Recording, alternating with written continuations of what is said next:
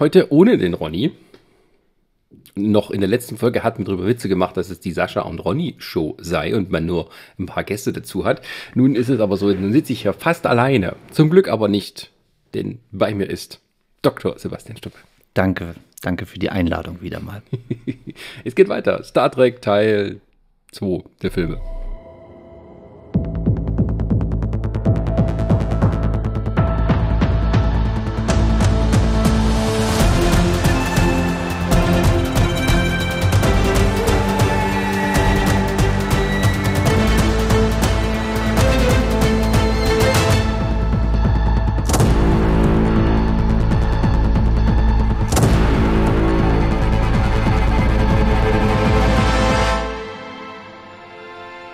Eigentlich hätte man an der Stelle irgendwas Jeff Russo-mäßiges äh, reinnehmen sollen.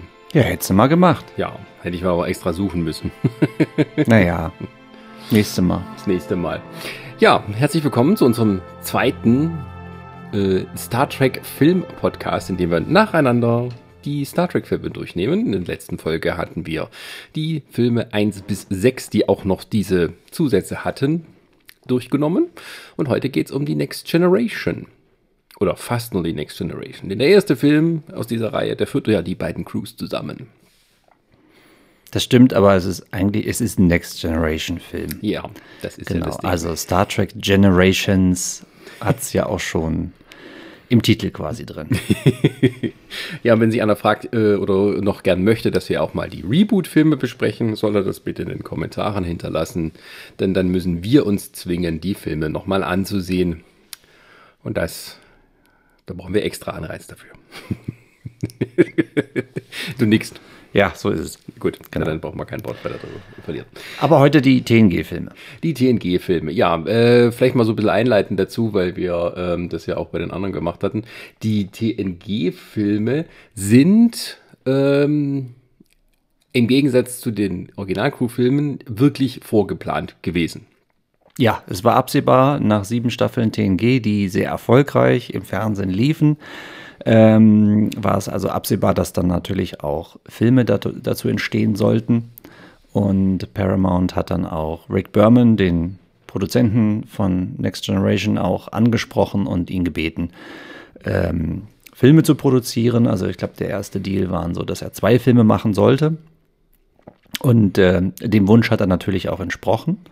Und noch 1994, also im selben Jahr, wo die letzte Staffel von TNG lief, kam dann auch Star Trek Generations in die Kinos. Ja, also das war so Teil eines großen Masterplans, den sich äh, Brandon Tartikoff, wenn man mal einen ne-, Namen um sich schmeißen will, ähm, ein junger Studio-Executive, ähm, der hat sich das hauptsächlich ausgedacht, zusammen mit Rick Berman. Ähm, und die beiden haben auch da in den Gesprächen festgelegt, dass Star Trek-Serien generell nur sieben Staffeln laufen sollen und dann eine Kinoauswertung im Anschluss folgt. Das hat jetzt nur einmal funktioniert, also nicht mit den sieben Staffeln, sondern dass es noch Kinofilme gibt. mit den sieben Staffeln hat es auch nur zweimal funktioniert danach. Danach ja, ja. Und bei den anderen wissen wir noch nicht, wie lange das dauert. Aber ähm, ja, das ähm, war also von vornherein so vorgesehen und tatsächlich bei äh, Star Trek Generations, auf Deutsch Star Trek Treffen der Generationen. Also ich würde sagen, allein vom Titel her, äh, vom deutschen Titel her ist das der schlimmste. Da kann man jetzt gar nichts. Der schlimmste der vier Filme? Also nein. Von allen. Nein. Weil, also Nein, aber. Nein, nein, vom Titel her. Ach, vom, vom Titel her. Titel. Ach so, vom deutschen Titel her, ja. Also wir haben doch letztes Mal so ein bisschen hochnäsig äh, gemeckert über Zurück in die Vergangenheit oder Versuche nach Mr. Spock. Das sind ja alles nur, also Peanuts im Vergleich zu Treffen der Generationen. Damit ihr auch wisst, worum es geht. Ja, aber das ist ja so eine deutsche, äh, generelle deutsche Kinokrankheit, sich immer irgendwelche komischen deutschen Titel auszusuchen, die dann irgendwie, oder auch gerne irgendwie den englischen Originaltitel zu behalten, um noch was Deutsches hinten dran zu setzen. naja, okay. Also das, äh, Star Trek Generations, Schatten der Vergangenheit. Ja, das hätte noch, das hätte noch gefehlt, ja. Nee, aber wollen wir uns nicht am Titel aufhalten. Wollen wir, wollen wir, wollen wir halt über die Inhalte auch sprechen. Ja. Was auffällt, oder was man dazu sagen muss, ist, ähm, die, die äh, Original Series Filme, die fingen ja an in einer Zeit, ähm, wo es ja Star Trek nicht im Fernsehen gab, also zumindest nicht als neue Serie, sondern höchstens als Wiederholung. Ähm, und dann ähm, kam ja 1987 dann Next Generation äh, wieder ins Fernsehen und dann liefen ja noch zwei Filme der, Or äh, der Originalcrew quasi parallel. Genau. Hatten aber keinen direkten Bezug logischerweise zur Next Generation, weil sie ja zeitlich davor angesiedelt waren. Ja. Und jetzt hatten wir die Situation, oder jetzt haben wir die Situation, dass äh, Deep Space Nine ja schon lief eine Zeit lang und nach Generations sollte dann Voyager starten. Und das heißt, diese Filme, die, über die wir heute sprechen, die äh, finden also statt im selben Universum, Serienuniversum wie parallel die TV-Serien, die ja weiter liefen. Genau, also das ist sozusagen auch aus meiner Sicht, wenn man so möchte, der bisherige Höhepunkt allen Franchise-Tums des Jahr 94, 95 oder dies, diese beiden Jahre, als tatsächlich Next Generation endete auf einem sehr großen Zuschauerhoch. Deep Space Nine so anfing, seine Fanbase aufzubauen, man den Film hatte und auch noch Voyager in einem äh, gleich mitbeworben wurde. Also ähm, und es gibt eine arme Sau in dem ganzen Crew-Ding, das war Robert Blackman, der Kostümdesigner, der tatsächlich sich um alle vier Sachen gleichzeitig kümmern musste. Aber vom Inhalt her, also äh, ja, Treffen der Generationen, um mal beim deutschen Titel kurz zu bleiben, äh, ist ja insofern zutreffend als das, das können wir, glaube ich, verraten, in diesem Film Kirk und Picard tatsächlich in Persona aufeinandertreffen. Ja. Wobei der Film selber ja erstmal so in zwei Teile zerfällt. Also es gibt so eine Art Prolog, ähm, der spielt halt noch äh, zur Zeit der alten Crew im Jahr 2293. Und dann gibt es ähm, nach diesem Prolog quasi dann die Haupthandlung des neuen Films und die spielt dann äh, im Jahr 2371, also ein Jahr nach den Ereignissen der siebten Staffel äh, von Next Generations. Also wir hatten ja da dieses grandiose Staffelfinale und Serienfinale mit All Good Things. Ähm, und ein Jahr danach quasi setzt dann der Film mit der Handlung ein, was die Next Generation angeht, ähm, mit Lieutenant Worf, der zum Lieutenant Commander befördert wird. Genau, das ist erstmal eigentlich alles nur ein bisschen Geplänkel, aber im Grunde genommen geht es darum, dass ein äh, eine, eine kosmische, soll man sagen, Abnormalität der sogenannte Nexus, irgendein Energieband, ein gigantisch großes Energieband, das irgendwie das Portal in eine andere Dimension ist, man weiß nicht genau, was das ist, ähm, durch die Galaxis reist und ähm, ein Wissenschaftler möchte gerne dorthin zurück. In der Vorgeschichte, in diesem Prolog, hat man gesehen, wie er aus diesem Nexus herausgezogen wurde von der Enterprise B. Ähm, und äh, nun möchte er in der Zukunft oder wie man so möchte, der Gegenwart, der Next Generation, äh, das wiederholen. Und dafür geht er über Leichen, äh, beziehungsweise ist bereit zum Völkermord und äh, möchte eine Sonne explodieren lassen, damit sich der, damit sich der Kurs dieses Nexus verschiebt und äh, dabei aber halt ja einen Planeten trifft, der irgendwie mehrere Millionen Bewohner hat und so. Und die Enterprise ist nur die einzige, die sich ihm in den Weg stellen kann. Oder Picard, besser gesagt. Der landet dann aber in Nexus und trifft dann auch Captain Kirk. Man merkt schon bei der Zusammenfassung, klingt es ein bisschen alberner, als tatsächlich, wenn man es dann sieht. ja, genau. Aber das, das liegt auch ein bisschen daran, dass du das jetzt albern erzählt hast.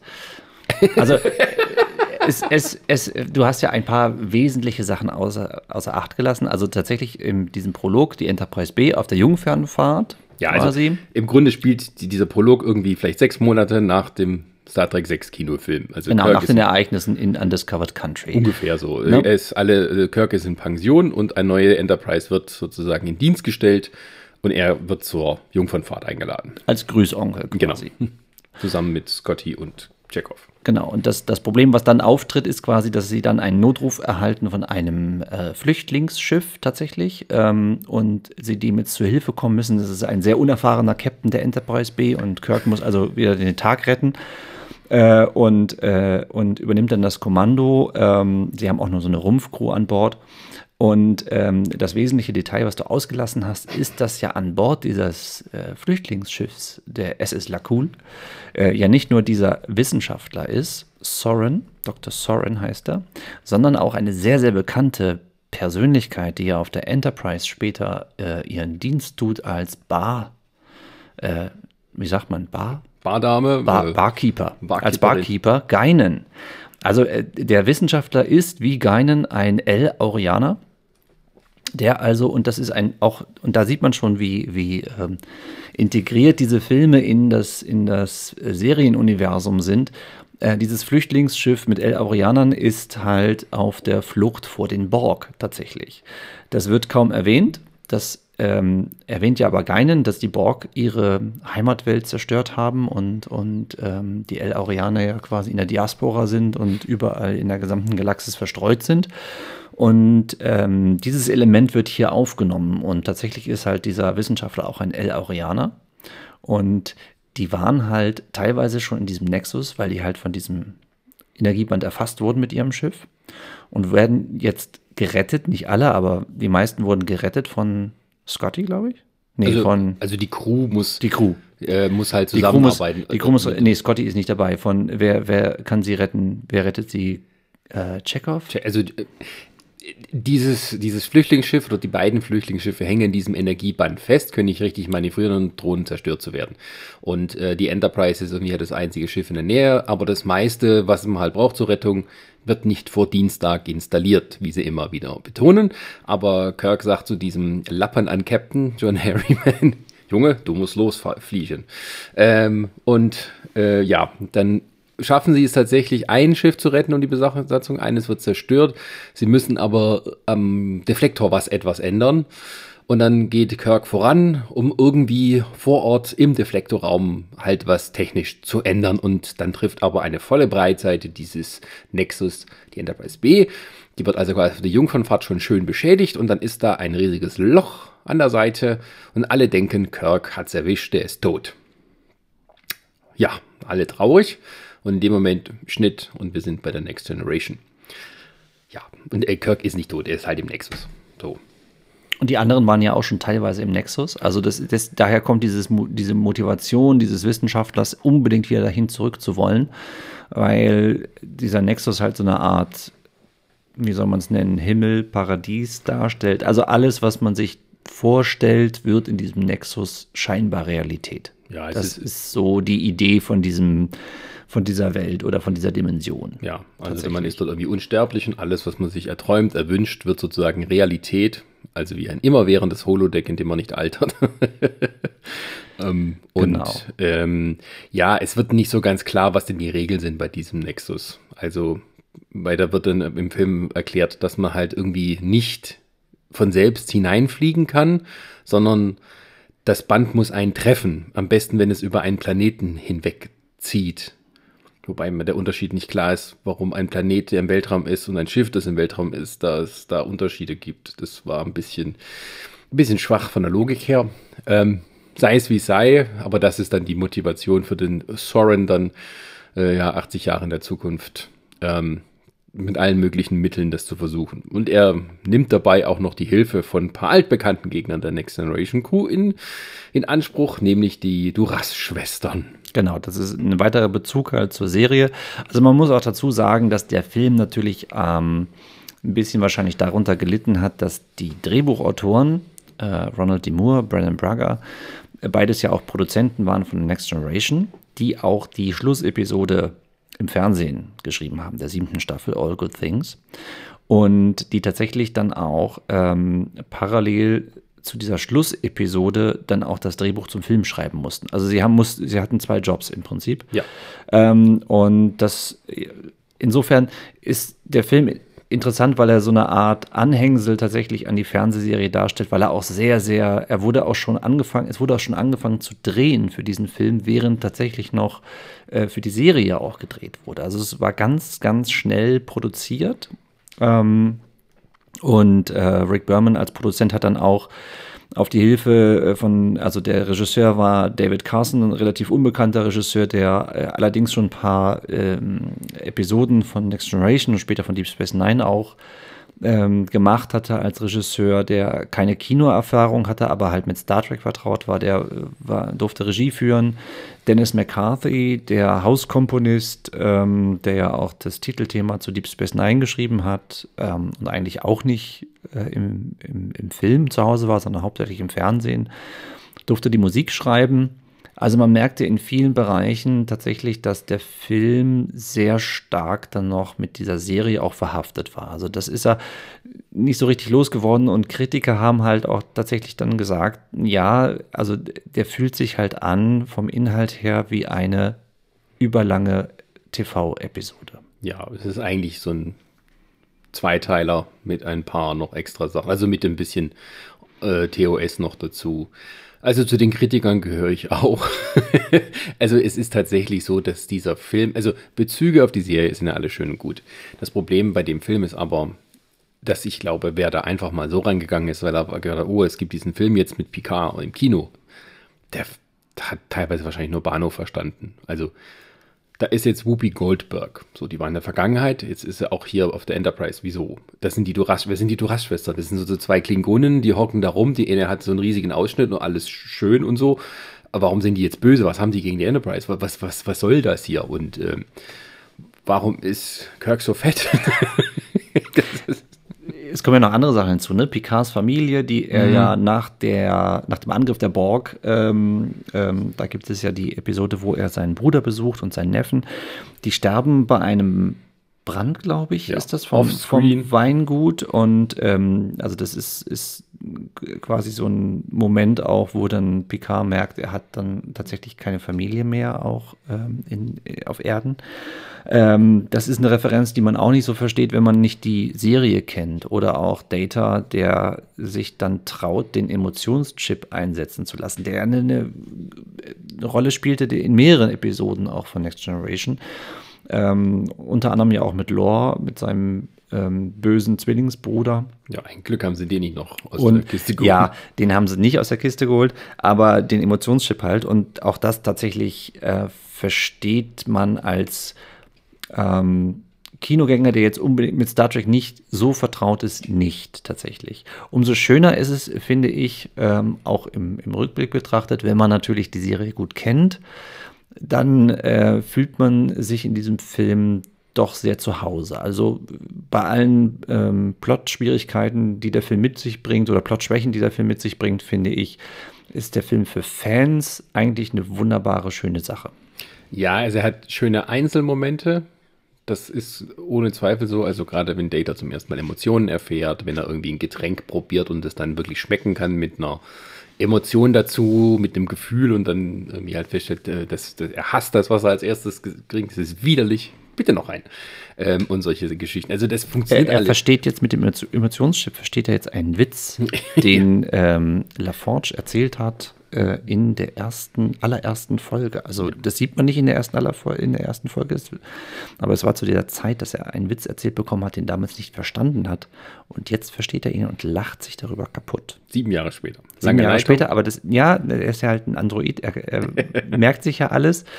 Ähm, und ähm, ja, es ist halt, wie gesagt, in, in, gewisser Hinsicht ist es eine, eine Erweiterung oder eine, sagen wir mal, etwas auf großformatige TV-Serie. Was besonders schön ist, finde ich, äh, ist, dass die Brücke sehr viel größer aussieht tatsächlich im Kino, als sie jemals im Fernsehen war. Auf einmal sind links und rechts äh, von diesen Aufgängen auch noch zusätzliche Konsolen. Ja, die hat man, bisschen, ähm, also sie hat sie nicht größer gemacht, aber man hat auch zum Beispiel gemacht, dass dieser Mittelteil mit den drei Sesseln nochmal erhöht ist. Damit der Captain halt wirklich in einer erhöhten Position ja, Und ich sitzt. glaube, es ist auch so, dass man in den letzten Folgen von Next Generation das auch tatsächlich sieht. Wenn man ein bisschen drauf achtet. Also man hat die Sets auch schon teilweise angefangen umzubauen für den Film, während die Serie noch lief oder gedreht wurde. Ja, es war auch so, dass die Crew äh, oder sagen wir mal der Cast an sich jetzt ähm, auch nicht so das Gefühl hatte, das ist jetzt vorbei, nachdem die Serie abgedreht war. Die hatten eine Woche frei und dann ging es weiter mit der Film. Ja. Ähm, also das haben die in mehreren Interviews halt betont. Wirklich für sie vorbei war es dann nach dem Ende des äh, den, Dreharbeiten vom ersten Film. Da war dann der große emotionale Moment. Also tatsächlich so die Rap-Party, wie man sie so üblich hat, die Serie ist vorbei. Wir waren sieben Jahre lang zusammen. Nicht bei Star Trek, sondern hier kannst du noch mal ein bisschen Skifahren gehen und dann geht's weiter. nee, was, nicht Skifahren gehen, kannst dich wieder verletzen. was natürlich eine Umstellung war äh, beim Gucken, ähm, und ich weiß, mir ging es damals tatsächlich auch so, ist, dass ja im TV ähm, natürlich die Sets immer sehr, sehr hell ausgeleuchtet waren und, und äh, so eine Standardausleuchtung hatten und natürlich alles äh, angefangen, also von der Krankenstation über die Korridore bis hin natürlich zur Brücke natürlich auf einmal kinomäßig ausgeleuchtet wurden. Also da wurde natürlich sehr viel mehr auf Schatten gesetzt, auf dunklere Bereiche, wo man gesagt hat, oh, jetzt haben sie also, sie haben ein völlig neues Lichtdesign in der Enterprise. Ist natürlich insofern ein gewisser Kontinuitätsbruch. Ähm, ist produktionstechnisch natürlich zu verstehen, weil ein Kinofilm natürlich immer anders aussieht als eine TV-Serie und anders ausgeleuchtet wird auch. Also wenn man mal bei der Enterprise nach oben guckt, wenn es manchmal so Brückenshots gibt, dass man nach oben gucken kann, man hat ja diese Kuppel, die irgendwie so Milchglas hat und dann so ein paar Verzierungen in der Mitte ist so ein Loch, wo quasi man Sterne sieht. Ähm, das war natürlich ein netter Trick. Man hat, es, man hat ein gedeckeltes Set gehabt, wo man dann quasi einfach über dieses riesige Kuppelding schon mal die Grundbeleuchtung der Brücke haben konnte. So, das hat man da weggelassen, sondern das fand ich aber auch interessant und irgendwie cool. Also man hatte so Einstellungen, wo sie halt an der Sonne entlang fliegen ähm, im Film und äh, in den Quartieren hat man halt nur das Licht von der Sonne gehabt, die von der Seite so reinschien. Also man hatte nur so ein hartes gelbes Licht. Das sah schon toll aus. Und also als ich das, ich habe den Film damals ja auch im Kino gesehen, als der rauskam, da war ich natürlich extrem aufgeregt, yeah, geht endlich los. Und äh, ich habe das damals noch nicht so kritisch gesehen, den Film, weil halt tatsächlich als Fan verstehst du alles, was da passiert.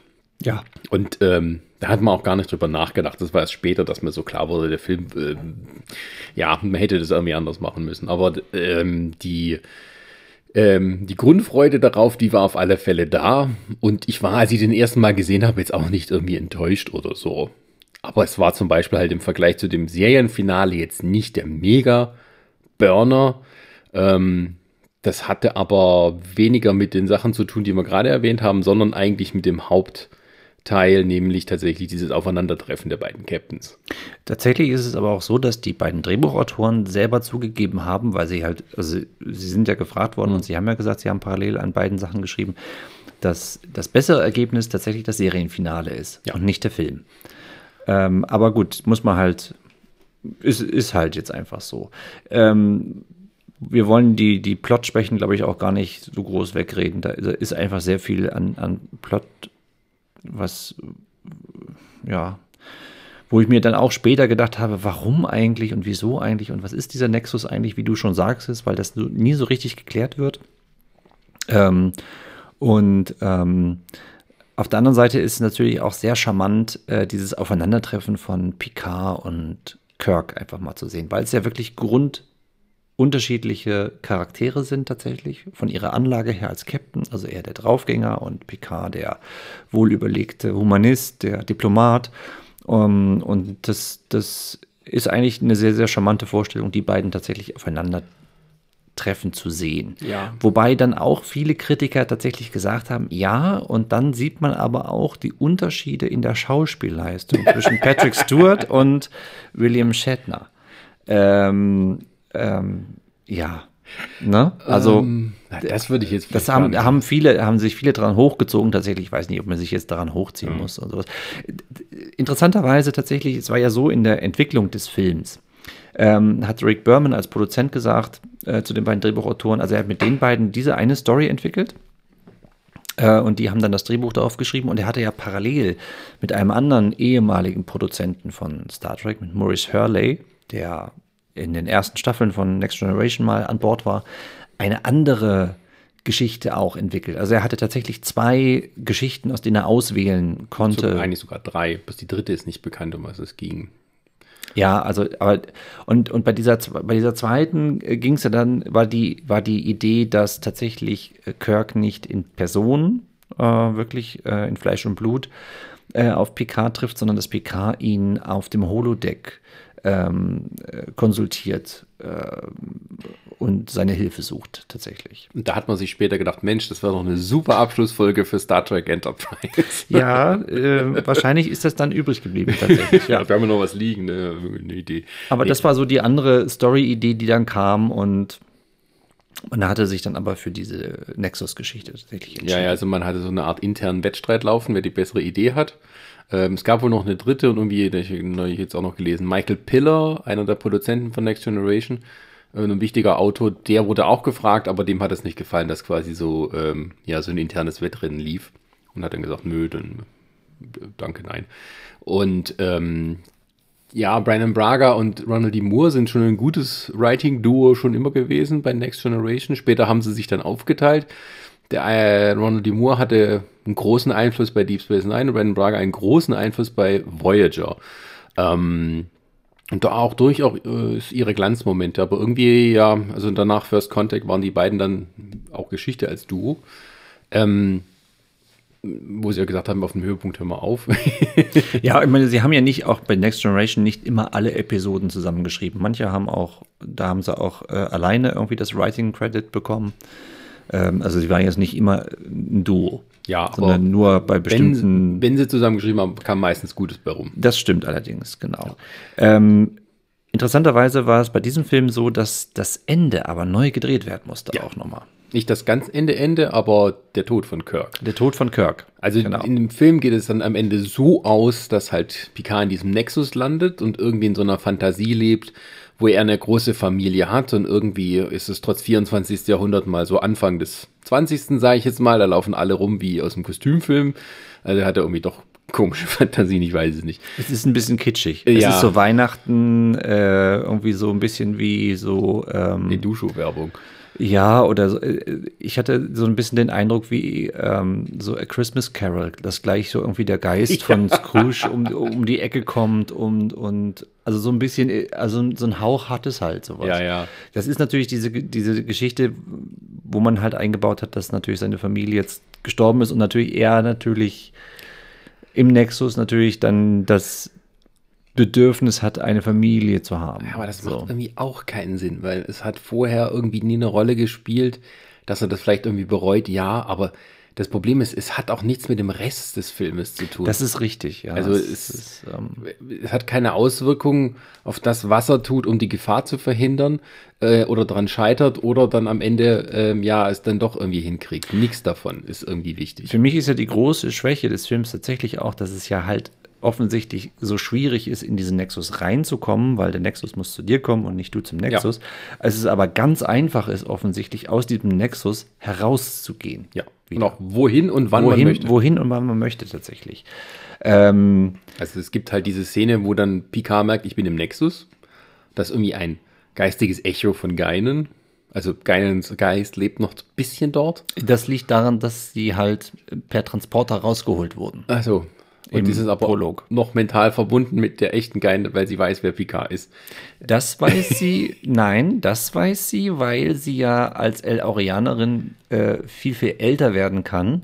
Und wenn du dich richtig erinnerst, in Times Arrow, ich Ach weiß so. gar nicht, wie es heißt. Reise in das 19. Jahrhundert heißt, glaube ich. Noch oder? so ein geiler Titel. Ja, also in dieser Doppelfolge ja. von TNG lebt sie ja eine Zeit lang auf der Erde in San Francisco mhm. ähm, und begeistert ja so als, als Dame von gesellschaftlichem Rang. Ähm, Samuel Clemens unter anderem, äh, ist aber tatsächlich nach wie vor die Geinen, die wir kennen und tatsächlich in ihrer Zeit auch. Und daher kennt sie Picard. Uh, es geht aber dann auch tief. Ja, das geht sehr tief. Deswegen sage ich ja, das ist alles, diese, diese Filme sind sehr, sehr tief verwurzelt mit ja. den ganzen Serien und sowas. Äh, naja, aber sei es wie sei, merkt kann hier, stimmt was nicht und ich brauche Hilfe. Und dann sagt sie, ich kenne da jemand. So, und dann sagt er, ich, ich gehe mal zum Kirk. Und trifft dann Kirk auf seiner Farm, wo ich so das Gefühl hatte, das ist die echte Farm von William Shatner, der ein begeisterter und auch preisgekrönter Pferdezüchter ist. Ähm, so kam es zumindest, worum ich weiß nicht, kann auch sein, ich irre mich. Auf jeden Fall ähm, trifft er dort Kirk in seinem Landhaus. Der sich da eingerichtet hat im Nexus, der das alles schön findet? Ja. Und ähm, erzählt dann irgendwie so, dass er, also macht Frühstück für seine Freundin, die man nicht sieht, man nur hört. Das ist tatsächlich so ein bisschen sehr traumartig. Er weiß nicht so richtig, was, was hier los ist. Er stört sich auch nicht, dass da plötzlich jemand äh, ins Haus kommt und nach ihm fragt. Und erst nach und nach wird ihm klar, irgendwas stimmt hier nicht. Ich bin gerade irgendwie erst angekommen, aber es ist doch schon mehrere Jahre her seit diesem Ereignis. Also ich musste das auch nachschlagen, aber das soll wohl der Punkt gewesen sein, so zwischen oh, Star Trek der Film und Star Trek der Zorn des Khan, wo er zwischendurch in Rente gegangen ist oder äh, halt außer Diensten und dann wieder Lust hatte, zur Sternenflotte zu gehen. Natürlich sieht er nicht mehr so aus wie 1982, aber das lassen wir mal weg. aber auf jeden Fall. Man kann im Nexus aussehen, wie man will. Ja, schön. Äh, damals gab es noch keine digitale Verjüngungstechnologie. Ähm, naja, aber Picard kriegt ihn überredet, nach ein bisschen Widerwillen, dann am Ende zu sagen, komm mit, wir haben hier schlechte Aussichten und äh, ja, wir schaffen das zusammen. Genau. Die Idee ist ja, also du hattest ja gesagt, dieser Dr. Soren, der ähm, äh, versucht halt ähm, durch die Zerstörung eines Planeten halt diesen Kurs des, des, des Nexus-Bandes zu ändern. Und das wollen sie jetzt natürlich verhindern. Also es ist schon passiert. Richtig. Tatsächlich. Ja, ja. Es, ist, es ist passiert und dieser Soren ist ja im Nexus auch, wo man ihn da, glaube ich, nie sieht. Ja. Und äh, Picard überredet Kirk halt dann da äh, auf seiner Farm und sie reiten dann ähm, auf, zu Pferd quasi aus dem Nexus raus und sind dann äh, wieder auf diesem Planeten und zwar zurückgesprungen in der Zeit kurz bevor also quasi ähm, der Soren seinen Plan verwirklichen kann. Ja, der hat so eine Rakete, die irgendwie die Sonne zu einer Art Nova macht. Genau. Das ist so der kleine ömmeliges Raketendingchen, das schickt in der Sonne und das explodiert dann. Genau, naja. deren Abschuss zu verhindern ist. Ja, und natürlich denken sie sich, weil wir dramatische Menschen sind, machen wir das so eine Minute vor dem Start, damit auch noch schön hier äh, die Spannung wiederkommt, anstatt irgendwie zwei Stunden vorher. Naja. Ähm. Last Minute Rescue. Das ja, ist, das, ist, das ist Kirk's Ding. Das ist ja immer so bei Filmen. Ja, äh, aber kurz bevor wir zum Finale kommen, ähm, eigentlich der Höhepunkt des Films, der richtige Höhepunkt kommt nämlich vorher. Also sowohl was die Action angeht, als auch für die Fans der emotionale Höhepunkt, weil das ist die Zerstörung der Enterprise D, finde ich.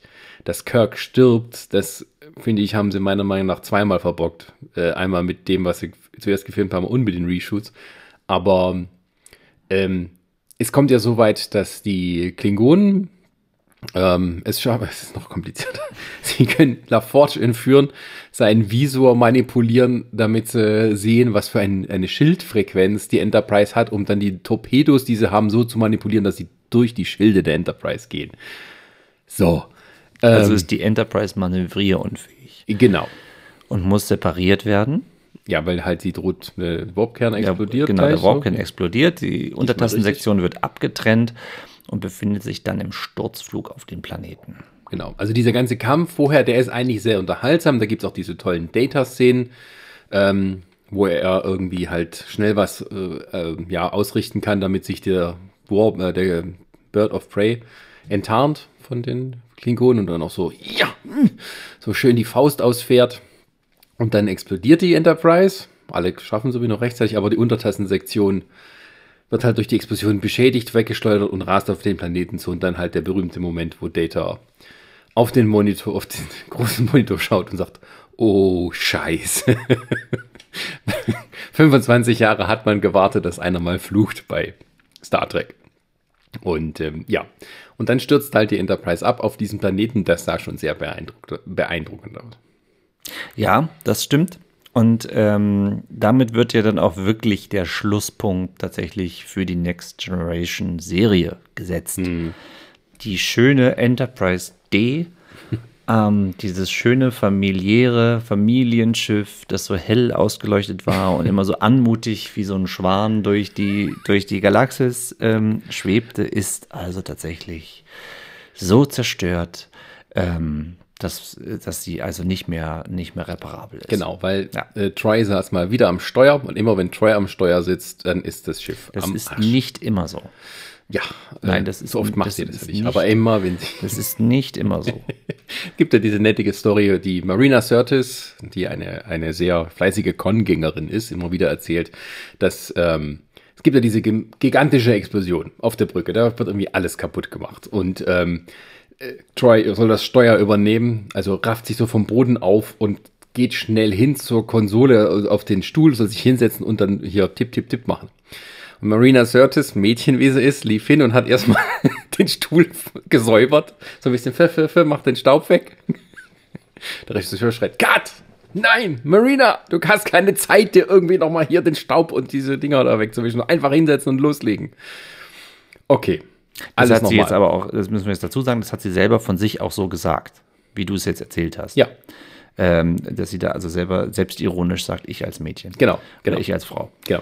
Genau. Und äh, die hat, sie, wenn man sie sieht, erzählt sie, äh, dann tippelt sie auch noch schön, so, tü, tü, tü, so ein bisschen wie äh, Fran Drescher. Äh, tü, tü, tü, macht das weg.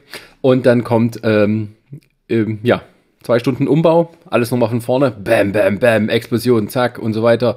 Marina, Action. Sie geht los und wischt nochmal den Staub weg. Einfach nur aus Bosheit. und wenn man drauf achtet, im Film schneiden die auch weg, kurz bevor sie sich auf den Stuhl setzt in eine Nahaufnahme, wo sie dann sitzt. Hätten sie auch von vornherein so machen können. Das ist mir tatsächlich noch nie aufgefallen. Also, aber das ist mir noch nie aufgefallen, das muss ich jetzt nochmal nachgucken. also als ich die. Geschichte gehört habe, habe ich es gleich nochmal angeguckt und dachte, aha, ja, tatsächlich. Sieh an. Ja, Marina Sirtis sagt immer gerne, Troy ist nett, verständnisvoll, ähm, auch immer auf die Menschen zugehend und auch, ja, immer der freundlichste Mensch, den man sich vorstellen kann. Und sie ist das alles nicht. Sie ist Ja. in Tottenham aufgewachsen und ja, darf nicht mal mit ihrem Bruder ins Stadion gehen, weil sie mal fast eine Schlägerei angefangen hat, wo er verletzt worden wäre. Ihr Counselor. Okay, also äh, das ist die Zerstörung der Enterprise D. Ja. Ähm, da gibt es dann noch eine sehr, sehr schöne Schlussszene, nachdem dann wirklich alles und dann Picard auch sieht, was, was die Kollegen gemacht haben, während er mal kurz nicht da war. Ähm, kommen wir jetzt aber nochmal zu dem heroischen Heldentod von Kirk. Ursprünglich ähm, war es so, dass der Dr. Soren Kirk mit einer Laserpistole einfach in den Rücken schießt. Ja, also man muss sich das so vorstellen, die beiden Captains denken sich halt, okay, wie machen wir das? Einer bekämpft Soren, lenkt ihn ab und der andere geht los und deaktiviert die Waffe. Also sozusagen Man to Man, weil wir sind richtige Kerle. Ähm, und in diesem Zweikampf, ja, äh, sieht Picard ein bisschen alt aus gegen Soren, der erstmal so ein bisschen auf, auf der Omme kriegt. Ähm, aber Kirk natürlich nicht. Da der alte Malcolm McDowell, äh, der die Rolle übrigens sehr gut spielt, finde ich. Ähm, er hat es auch mal öfters erzählt, er hat die Rolle nicht angelegt wie so ein verrückter Wissenschaftler, sondern mehr so wie so ein Drogenabhängiger, der unbedingt seinen nächsten Schuss haben will in diesem, wenn man das so möchte. Ja, er ist ja besessen richtig von Ja, dieser ja. Idee. Also der spielt das richtig super und ähm, er selber hat von dem Skript irgendwie nicht viel gehalten, aber er hat sich gefreut, dass er derjenige sein kann, der Kirk umbringt. In dem Fall, man schießt ihm in den Rücken, ähm, das haben sie so gedreht, das haben sie so geschnitten und dann einem Testpublikum vorgeführt, denen hat der Film gefallen, äh, bis auf diese Szene. Die, das fiel völlig durch. Also, dass Kirk quasi einen Schuss in den Rücken kriegt und das dann vorbei ist, das hat keinem gefallen. Das war mir ein unwürdiges Ende. Und dann hatte man sich viel überlegt, was man anders machen kann, hat dann äh, mehrere Enden neu probiert. Ähm, man hatte halt das Problem, wenn man Reshoots macht, dann muss man auch bisschen das Material schon verwenden, das man schon gedreht hat und versuchen, eine neue, ähm, neue Szene da in zu integrieren, anstatt irgendwie alles neu zu drehen. Also von den Kosten her ging das nicht anders. Ähm, und dann kam man eben auf die Idee, dass er, oh Gott, wie war das nochmal? Äh, wer muss irgendwie diese Fernbedienung kriegen? Und dann stürzt er mit der Brücke ab. ja, er ist Äh, auf so einer metallenen Brücke und dann, ähm, ähm, als er diese Brücke überquert, um diese Fernbedienung für diese Rakete zu bekommen, dann ähm, stürzt diese Brücke ein und begräbt ihn unter Geröll und, und Gestein. ich glaube, Soren schießt doch nochmal extra. Ja, ich glaube, nee, ja, genau, er schießt und die Brücke bricht zusammen und Kirk geht mit der Brücke ähm, irgendwie so, einen, so einen steinigen Abhang runter, wird, wird Das sieht auch ziemlich krass aus, weil er so hängt so dran an der Reling und irgendwie, ich weiß nicht, ob es ein Stuntman war oder eine Puppe, aber es sieht halt wirklich sehr heftig aus, was da passiert. Also die, das ist so ein Metallbrückenteil, also von so einem kleinen Steg eigentlich mehr. Und äh, das Ding haut halt richtig drauf und du denkst, okay, also die- dieses, dieser Wirbelsäule ist dahin. Da muss Dr. Crusher schön äh, Nachtschichten schieben, um das zu retten. Ähm, ja, aber um, Picard kann es nochmal verhindern. Soren ist tot. Also irgendwie die Rakete wird halt explodiert, ohne dass halt ja sie starten kann. Und dann liegt halt da Kirk zerschmettert, mehr oder weniger. Kann gerade noch so atmen. Genau, und dann kommen die berühmten Worte von ihm, ob sie einen Unterschied bewirkt haben. Äh, sagt Kirk noch zu Picard und Picard sagt ja. Und dann, dann kann Kirk sterben ähm, und Picard erweist ihm die letzte Ehre. Und dann ist der Film eigentlich auch schon fast zu Ende, weil dann kommt tatsächlich die, ähm, die letzte Szene, wo dann Picard sieht, was äh, Riker und die, den Rest der Crew mit, der, mit dem Schiff angerichtet haben. ähm, Und dann kommt auch langsam, kommt auch dazu, glaube ich, die, die Rettungscrews, also andere Schiffe kommen, um jetzt zu bergen und so weiter und so fort. Und, und der Film endet dann damit, dass ähm, Riker und Picard nochmal auf dieser zerstörten Brücke stehen, ganz alleine. Und ähm, ähm, Riker dieses, dieses ähm, Schiff so betrauert und den, den Stuhl des Captains und gesagt hat, er, er hat sich immer irgendwie mal vorgestellt, selber darauf zu sitzen. Hm. Ähm, und äh, wo dann Picard dann sagt, ähm, ich glaube, es wird nicht das letzte Schiff gewesen sein, das den Namen Enterprise trägt. Und dann Musik, die beiden beamen hoch, die Schiffe fliegen weg und der Film ist zu Ende. Genau. Spot hat man noch gerettet, musst du vorher. Ja, es, genau, Spot hat man noch gerettet. Also auch ein Über auch eine Referenz ähm, äh, zur Serie, was natürlich der der Kinogänger, der jetzt Star Trek nicht so kennt, auch nicht versteht, was mit der Katze ist, aber genau Spot wird noch gerettet, was natürlich noch in einem emotionalen Ausbruch bei Data auch endet. Genau. Äh, nicht bei Brent Spiner, weil er diese Katze gehasst und hat gemeint, warum muss ich Spot finden? Kann ich nicht Jordi finden? ja, aber es ist ja, mal, es ist ja nun mal Datas Katze, muss er jetzt auch. Ja, die immer anders sagen, aussieht. Ja. Also, halt so, ja. Genau. So. Aber man sieht Data weinen. Das ist auch, er hat äh, orangefarbene Tränen. Ja. Das ist lustig. Ja. Dann. Ja, aber, er ist ja ein Android. Ja. genau. Okay. Und so endet und so endet halt Generations und damit quasi die Next Generation Ära auch mit der Serie und mit der Enterprise D und ähm, genau und dann macht der Staffelstab äh, ist übergeben. Genau, der Staffelstab ist übergeben, äh, was die Kinofilme angeht. Äh, und im Fernsehen ist der Staffelstab auch übergeben. Deep Space Nine im nächsten Jahr startete Voyager interessanterweise mit Tuvok und der Darsteller von Tuvok, Tim Russ, spielt ja eine kleine Rolle auch äh, tatsächlich lustigerweise in Generations. Also da ist auch. Ja, aber nicht Tuvok. Nicht Tuvok. Es, es, hätte aber sein können. Es hätte sein können tatsächlich, aber ähm, ja, er, ist, er spielte halt in Generations mit und ist dann tatsächlich für Tuvok auch gecastet worden. Ja, also das sind, um den Film mal so kurz noch zu, zu fazitieren. äh, ist das ein richtiges Wort, fazitieren? Nein. Gut. Ähm, dort gibt es bei diesem Film eigentlich nur zu sagen, dass es ja verständlich ist, warum man gleich sozusagen die Kuh melken wollte. Vermutlich hätte es man aber besser daran getan, sich ein Jahr lang äh, mal kurz noch Luft zu verschaffen und dann nochmal über das Skript zu gehen, um da irgendwie was Ordentliches auf die Beine zu stellen, was irgendwie mehrere Leute ja, zufriedengestellt hätte. Inhaltlich ähm, in der Kinokasse war der Film ein Erfolg. Genau, in der Kinokasse war der Film ein Erfolg, was dann dazu führte, dass Paramount gesagt hat, wunderbar, wir machen dann gleich mal den nächsten Film. Und zwei Jahre später war es dann auch soweit, selbst Drehbuchteam, also wieder Ronald äh, D. Moore und Brennan Braga und Rick Berman wieder als Produzent, machten dann 1996 Star Trek First Contact oder um den deutschen Titel mal zu nennen, der erste Kontakt. Ja, wörtlich übersetzt. Vielen Dank. Nicht irgendwie Star Trek, die Gefahr der Borg, sondern ähm, ja, ähm, ein Film, der, glaube ich, universell anerkannt wird als der beste Film der TNG-Reihe. Ja, Wenn das kann man, glaube ich, so einer sagen. der besten überhaupt von allen Filmen. Genau. Spielt zeitlich, also in, äh, in, der, in der Zeit des Films quasi, zwei Jahre auch nach Generations mit einer neuen Enterprise. Die Enterprise E. Der, ähm, der sterbende Schwan. Ähm. nee, nee, die Enterprise E war kein sterbender Schwan. Ja, ich mache nur Spaß. Sie ja. war ein, ein Huhn in der Pfanne. Im ersten Entwurf.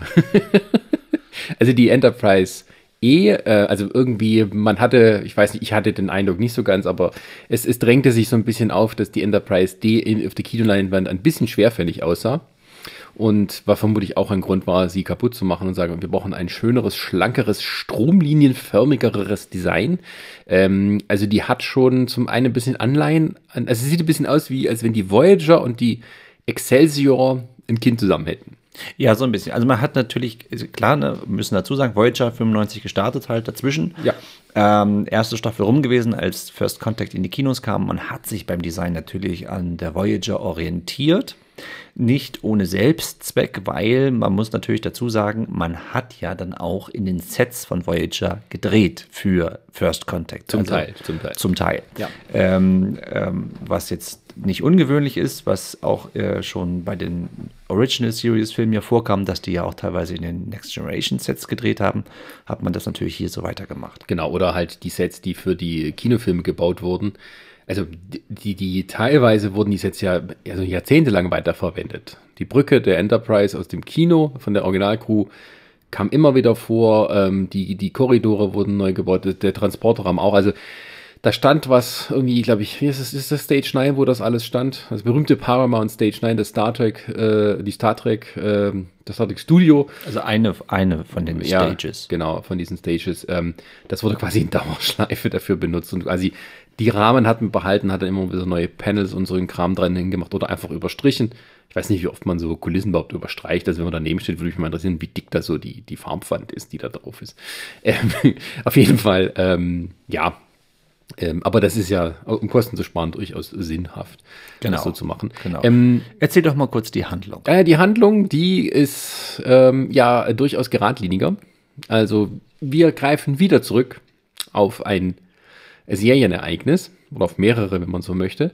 Es geht um die Borg, also der große Feind der, ja, der, der Enterprise Crew, der ein paar Mal aufgetreten ist.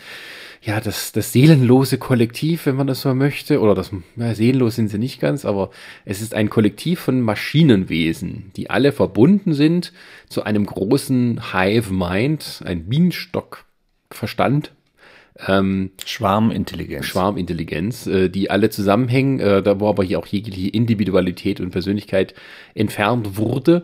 Ähm, das ist eine Rasse, die in der Serie vorkommt, deren Anliegen ist, so viele neue, für sie nützliche Zivilisationen zu erobern, indem man sie komplett assimiliert.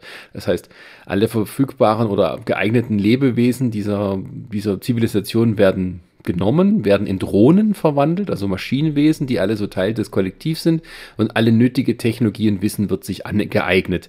Und was man sonst noch verwerten kann, wird irgendwie halt zerstört oder halt irgendwie umgewandelt. Also so. quasi die Antithese zur Menschheit und zur Föderation, ja. wo ja Picard immer nicht müde wird zu betonen, dass die Menschheit ja an sich selber wächst und man ja selber sich weiterentwickeln soll durch Lernen und durch Sehen und Erfahren und natürlich auch durch durch ähm, ähm, Erforschen der, der, Galaxie. Das ist ja so ein bisschen das, die Metaebene, die, ne, dass man ja eigentlich auch äh, an sich selber quasi wächst.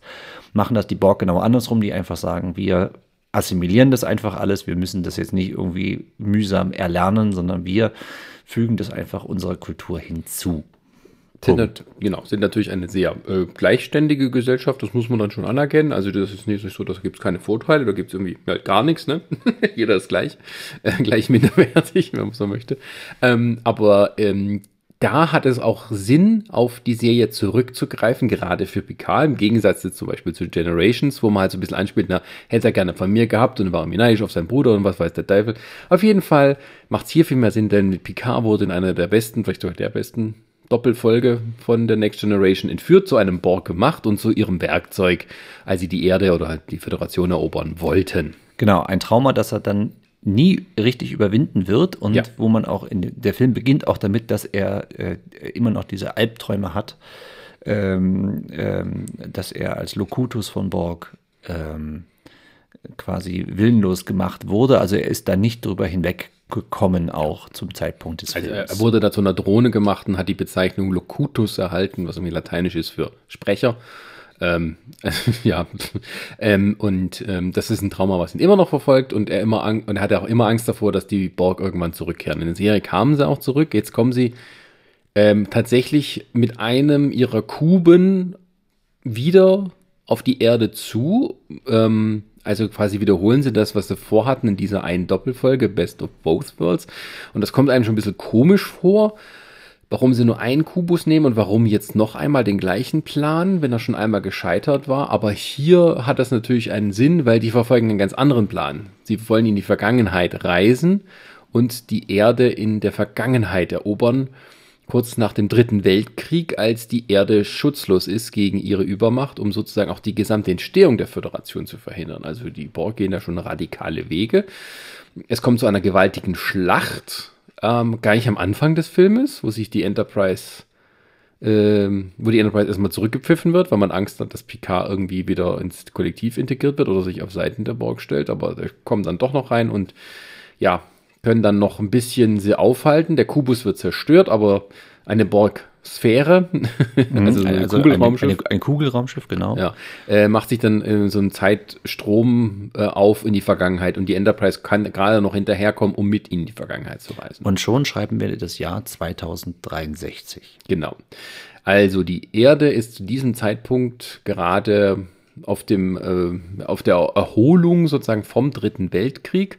Und es geht darum, es ist kurz vor dem ersten Kontakt. Also die, äh, die Menschheit steht kurz davor, ihren ersten Warpflug zu machen und kommt äh, geschichtlich gesehen dabei zum ersten Mal in ersten Kontakt mit einer außerirdischen Zivilisation.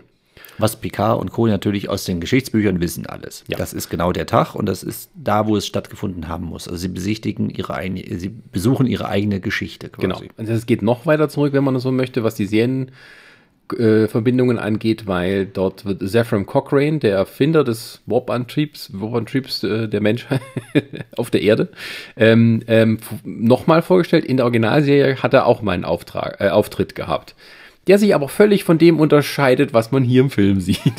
Das ist richtig, aber man hat die Figur halt genommen, also man hat sich daran erinnert in der Originalserie, das ist in der Folge Metamorphose, glaube ich, oder irgendwie heißt sie, glaube ich. Ja. Da, da ähm, genau, begegnen sie ihm und da ist er auf einem entfernten Planeten und genießt da seinen Ruhestand. Ähm, aber es ist, glaube ich, auch gar nicht der echte, es ist sowieso eine nachgemachte. Ja, das ist Lebensform. genau. Aber man hat diesen, äh, diesen, diese Figur genommen und, und hat sie also jetzt hier wieder auferstehen lassen. Interessanterweise wollte man ursprünglich Tom Hanks mhm. haben als ähm, äh, Zepham Cochrane, der aber aus Terminschwierigkeiten, weil er selber äh, ein, ein Regiedebüt hatte zu der damaligen Zeit, nicht, nicht leider nicht drehen konnte. Ja. Er hätte es aber tatsächlich gemacht, weil er ist Star Trek-Fan. Aber man, ja, aber man hat dann James Cromwell genommen, was jetzt auch keine schlechte Option ist. Ähm, vielleicht sollte man noch dazu sagen, Regie durfte bei diesem Kinofilm ja. Jonathan Frakes, also Riker, führen, ähm, der ja auch schon vorher ein paar äh, Next Generation TV-Episoden äh, inszeniert hat und das war sein Kinodebüt. Richtig. Und der hat danach, der hat danach noch etliche Star Trek äh, Fernsehfolgen inszeniert. Das macht er bis heute. Er hat bei PK und auch bei Discovery Regie geführt.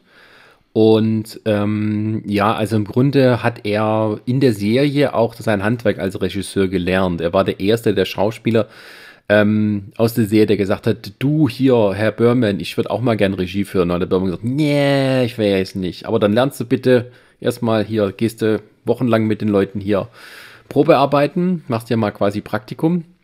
Ähm, also er musste tatsächlich wochenlang immer sozusagen äh, einen Regisseur bei der Arbeit begleiten, um alles kennenzulernen.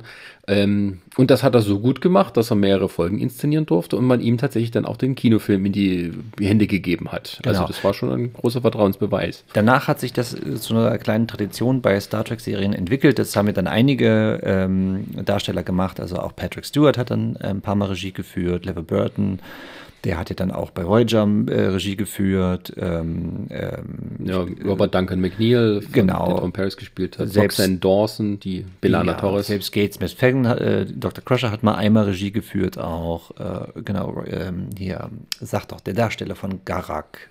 Andrew Robinson. Andrew Robinson durfte bei Voyager auch Regie führen. Also es gab dann doch einige Schauspieler tatsächlich bei Star Trek, die auch zeitgleich Regie geführt haben. Ja, also Aber davon mal jetzt äh, abgesehen äh, zurück zur Handlung. Ja. Also sie sind jetzt im Jahr 2063 und die Crew teilt sich also auf. Ähm, dass also ein, ein Teil der Crew auf die Erde beamt, äh, halt nahe dieser Position, wo halt der erste Kontakt stattfinden soll, genau. um zu verhindern, dass die Borg da irgendwie dazwischen funken. Das schaffen sie nicht ganz.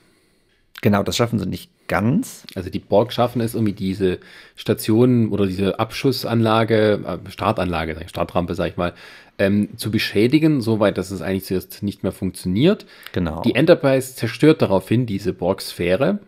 Ja. Augenscheinlich.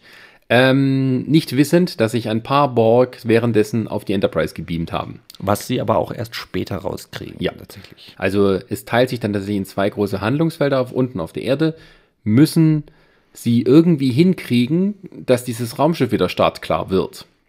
Und das ist schwieriger, als sie zunächst angenommen haben, weil Sefram Kopken überhaupt nicht der Mann ist, den man aus den Geschichtsbüchern kennt. Nicht der edle, visionäre Wissenschaftler, sondern ein leicht, naja, raufboldiger Typ, der ist, ständig trinkt. Genau, er ist alkoholabhängig, er ist komplett dis, desillusioniert auch eigentlich, was er, also er sagt auch einmal ganz klipp und klar, seine Ziele sind nicht irgendwie, dass er jetzt irgendwie der Menschheit dienen will oder irgendwie äh, in die Geschichtsbücher eingehen will. Für, für ihn ist das eine Geldgeschichte. Ja. Tatsächlich.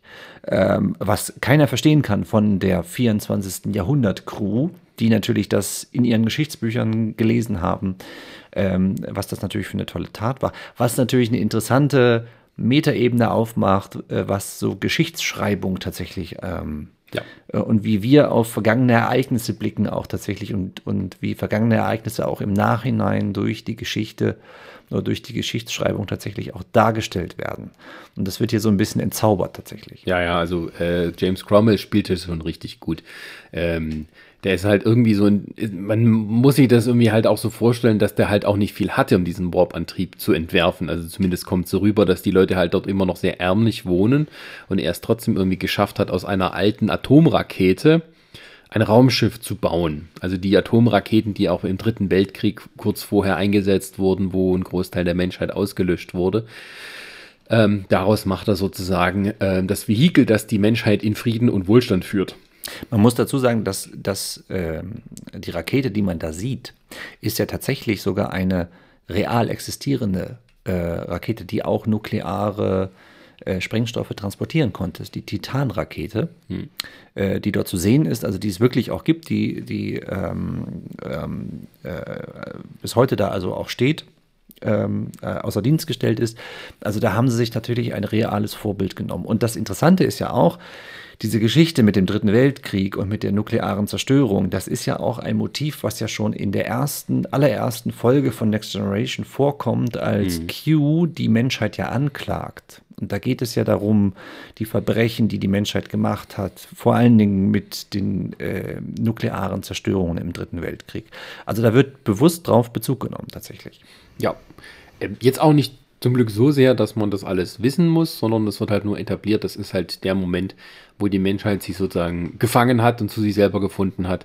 Und ähm, ja, das wird alles sehr spannend inszeniert. Also man hat diese zwei Ebenen. Zum einen, dass auf der Erde ähm, ja jetzt einmal versucht wird, äh, Zephram Coughlin zu überreden, ähm, ähm, hier weiterzuarbeiten. Ähm, es wird ihm dann offenbart, dass ja eine Crew aus der Zukunft da ist und was das alles bedeutet, äh, was er davor hat und damit kommt überhaupt nicht klar, dass er sozusagen derjenige ist, der der Menschheit sozusagen ihr, ihr größtes Kapitel, also der, der, der verantwortlich ist, dass die Menschheit dieses, ja, äh, in den paradiesischen Zustand dann kehrt, äh, den man dann kennt aus Star Trek. So. Das ist ein, ein, es gibt eine sehr schöne Dialogzeile, wo er dann, wo er dann Riker und LaForge, glaube ich, fragt, ob ob das, ob, ob die irgendwie so Leute sind, die auf so eine Art Star Trek sind. Also das, ist, das Wortspiel funktioniert im Deutschen nicht als so Sternenreise ja. tatsächlich. Und das ist das erste Mal tatsächlich, dass ähm, diese Wörter Star Trek auch in Star Trek fallen. Ja, ich glaube auch das einzige Mal. Ich glaube auch, das, ja, das kann sein, ja. ja.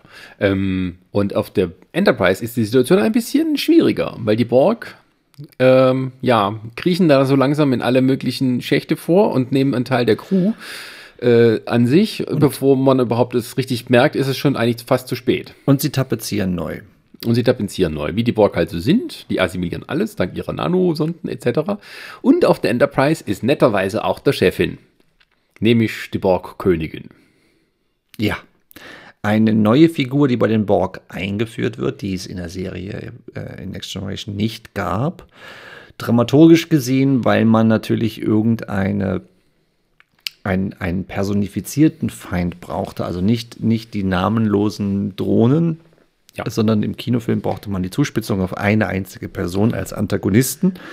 Äh, also hatte man sich diese Borg-Königin ersonnen, was ja auch insofern logisch ist, weil ja die Borg so eine Art Insektenstaat, wie du ja eben sagtest, sind. Und Insektenstaaten haben ja in der Regel dann eine Königin, Und ähm, das ist dann also hier bei dem Borg nicht anders. Interessanterweise, es, es wird ja immer gesagt, ja, und die, und die, sie sagte von sich selber, sie war bei der Schlacht um äh, bei Wolf 359, also in der berühmten TV-Serie, Episode, war sie ja auch dabei. Ähm, ähm, dass ja immer die Frage ist, was ist das eigentlich für ein Wesen? Ist das eigentlich tatsächlich ein real existierender Borg? Ähm, oder ist das tatsächlich irgendwie so eine Art Manifestation der vielen? Also so eine Art, ähm, in der politischen Philosophie gibt es ja so diese, diese mhm. Idee vom Leviathan. Also das, das was der, der, der Staat ist oder die Gesellschaft ist, ist ja das, der, der, der eine, der aus ganz vielen einzelnen Gliedern zusammengebaut ist, nämlich die Untertanen quasi. Und das wird ja dann der, der Leviathan. Das ist ja so diese, mhm. diese Idee, dass das ähm, dass sie quasi die, die Sprecherin oder die Manifestation der vielen ist tatsächlich. So. Ja, also es ist, weil das Schiff, also der Borghubus wird in der Serie zerstört, es wird auch hier, hu, Spoiler, ähm, wird sie, stirbt sie sozusagen auch, taucht dann aber später bei Voyager wieder auf. Also es, die Vermutung liegt nahe, dass es sich hier nicht um eine einzige reale Person handelt, sondern dass das irgendwie, ja, eine Personifizierung der gesamten Borgheit ist, wenn man das so möchte ähm, die, wie sie selber sagt, Ordnung ins Chaos bringt. Also wahrscheinlich so der Knotenpunkt, in dem alles zusammenläuft. Ähm, sie sagt ja auch, sie, sie, ist, ähm, sie ist der Anfang und das Ende. Ja.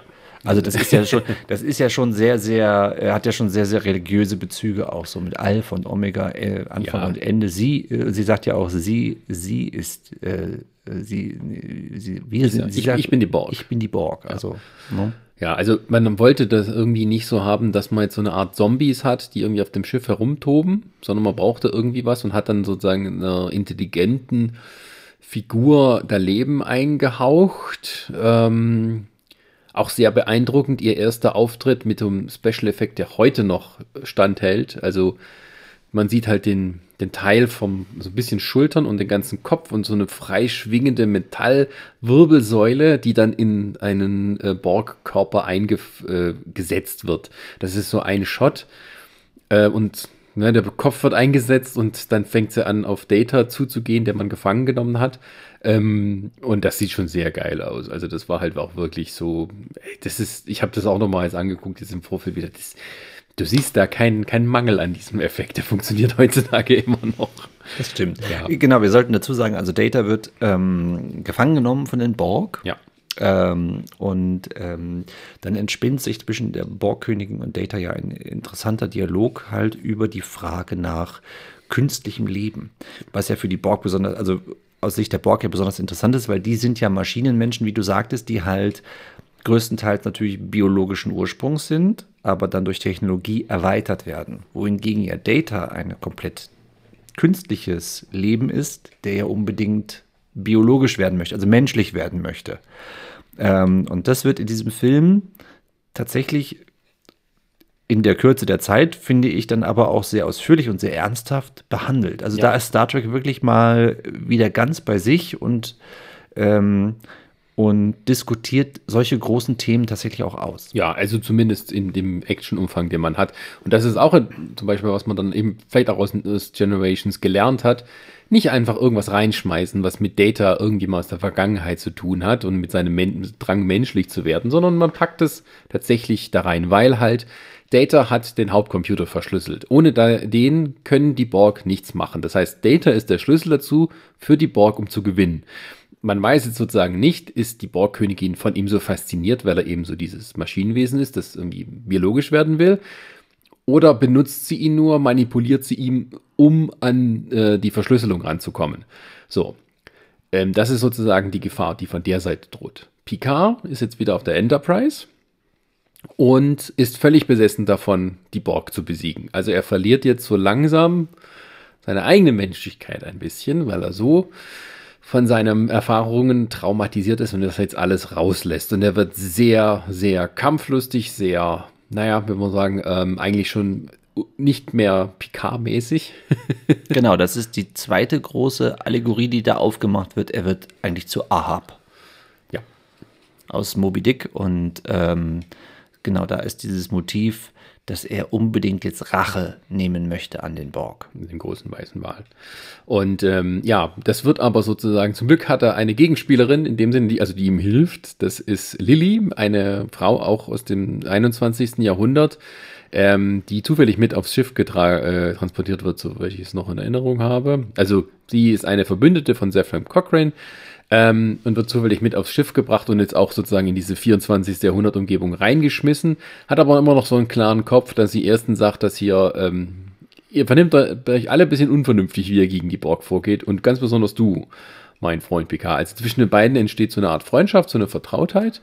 Und sie ist aber die Einzige, die ihm so ein bisschen Widerworte gibt. Und das ist ja das Interessante, weil Star Trek ja immer so ein bisschen davon ausgeht, in dem 24. Jahrhundert hat die Menschheit sich weiterentwickelt. Das betont Picard ja auch, wie gesagt, in der ersten Episode ähm, von Next Generation gegenüber Q, dass die Menschheit sich weiterentwickelt hat, eben nicht mehr so ist, wie sie damals war im, äh, zu Zeiten des Dritten Weltkriegs.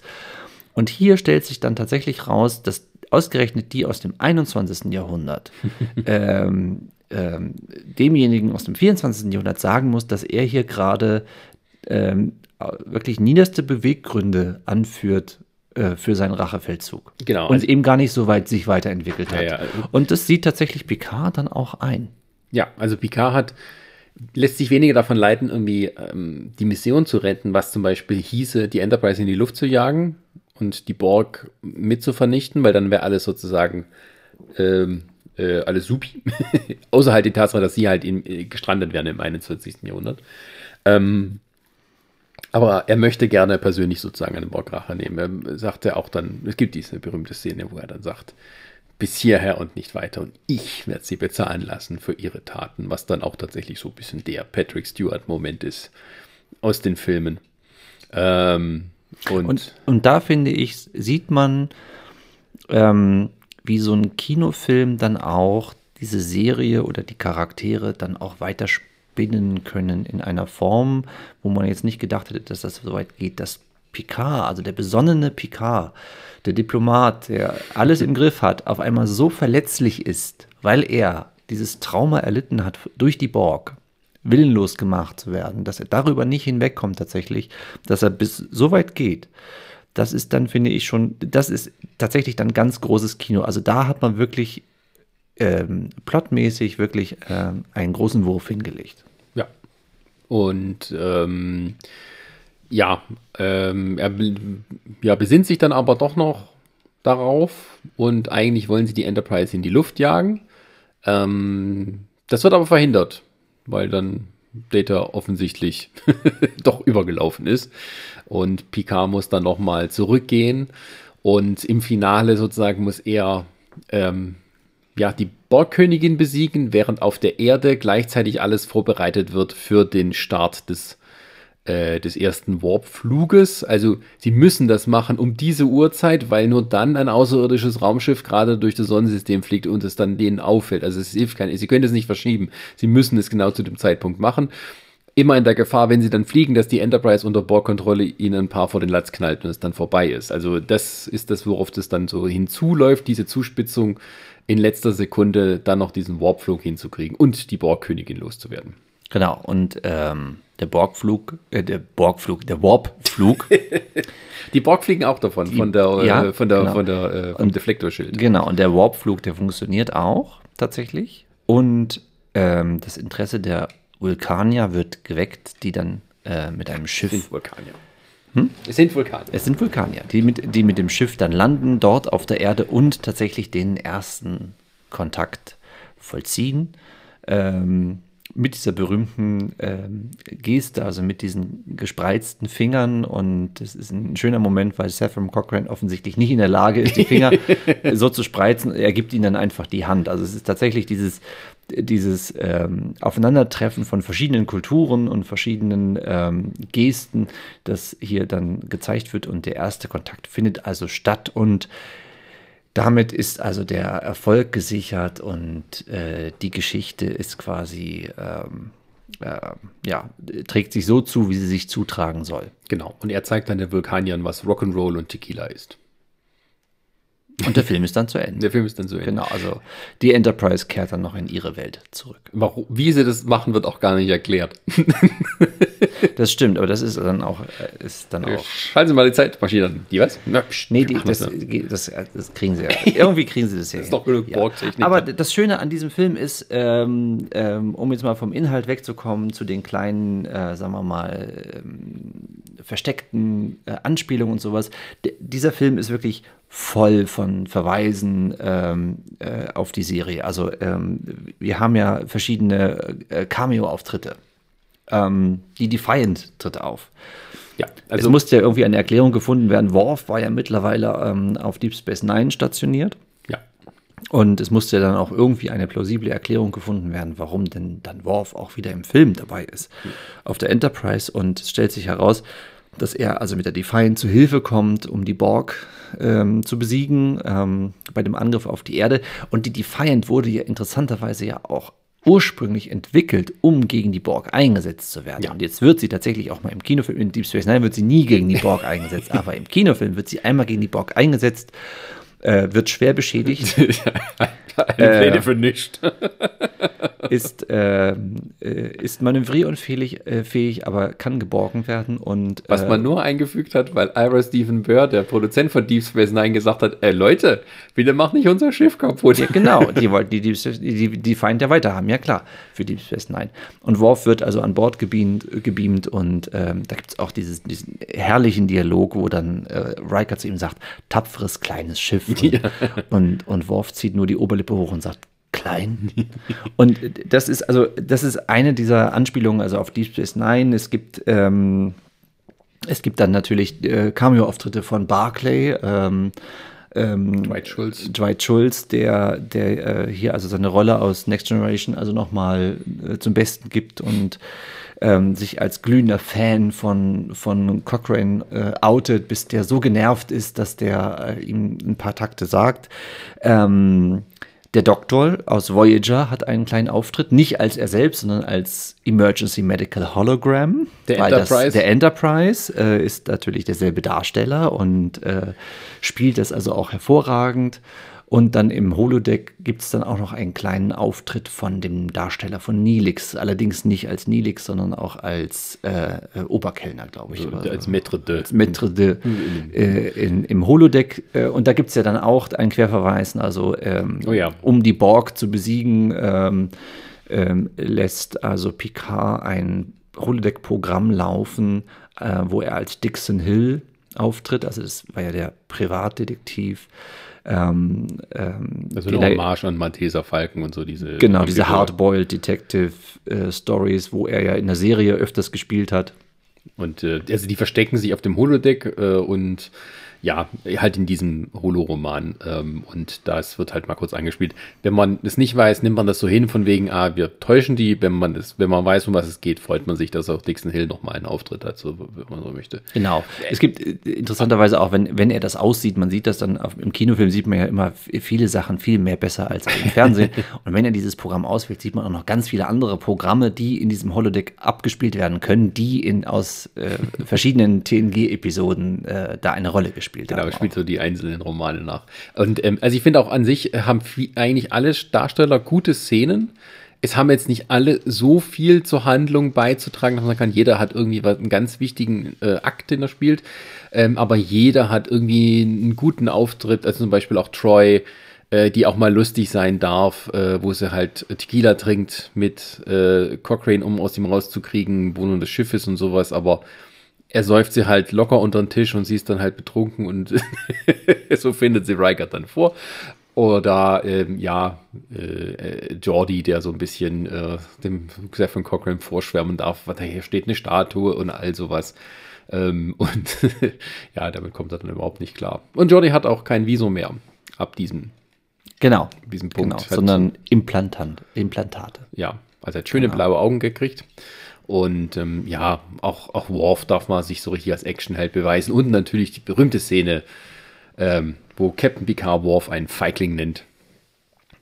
Und Also ich kann mich da sehr gut erinnern. Im Kino saßen wir da und als diese Szene kam und ähm, halt Picasso aufgebracht war, Worf sagt ihm hier, äh, wir müssen doch irgendwie das Schiff aufgeben und sagt, sie wollen nicht kämpfen, sie Feigling.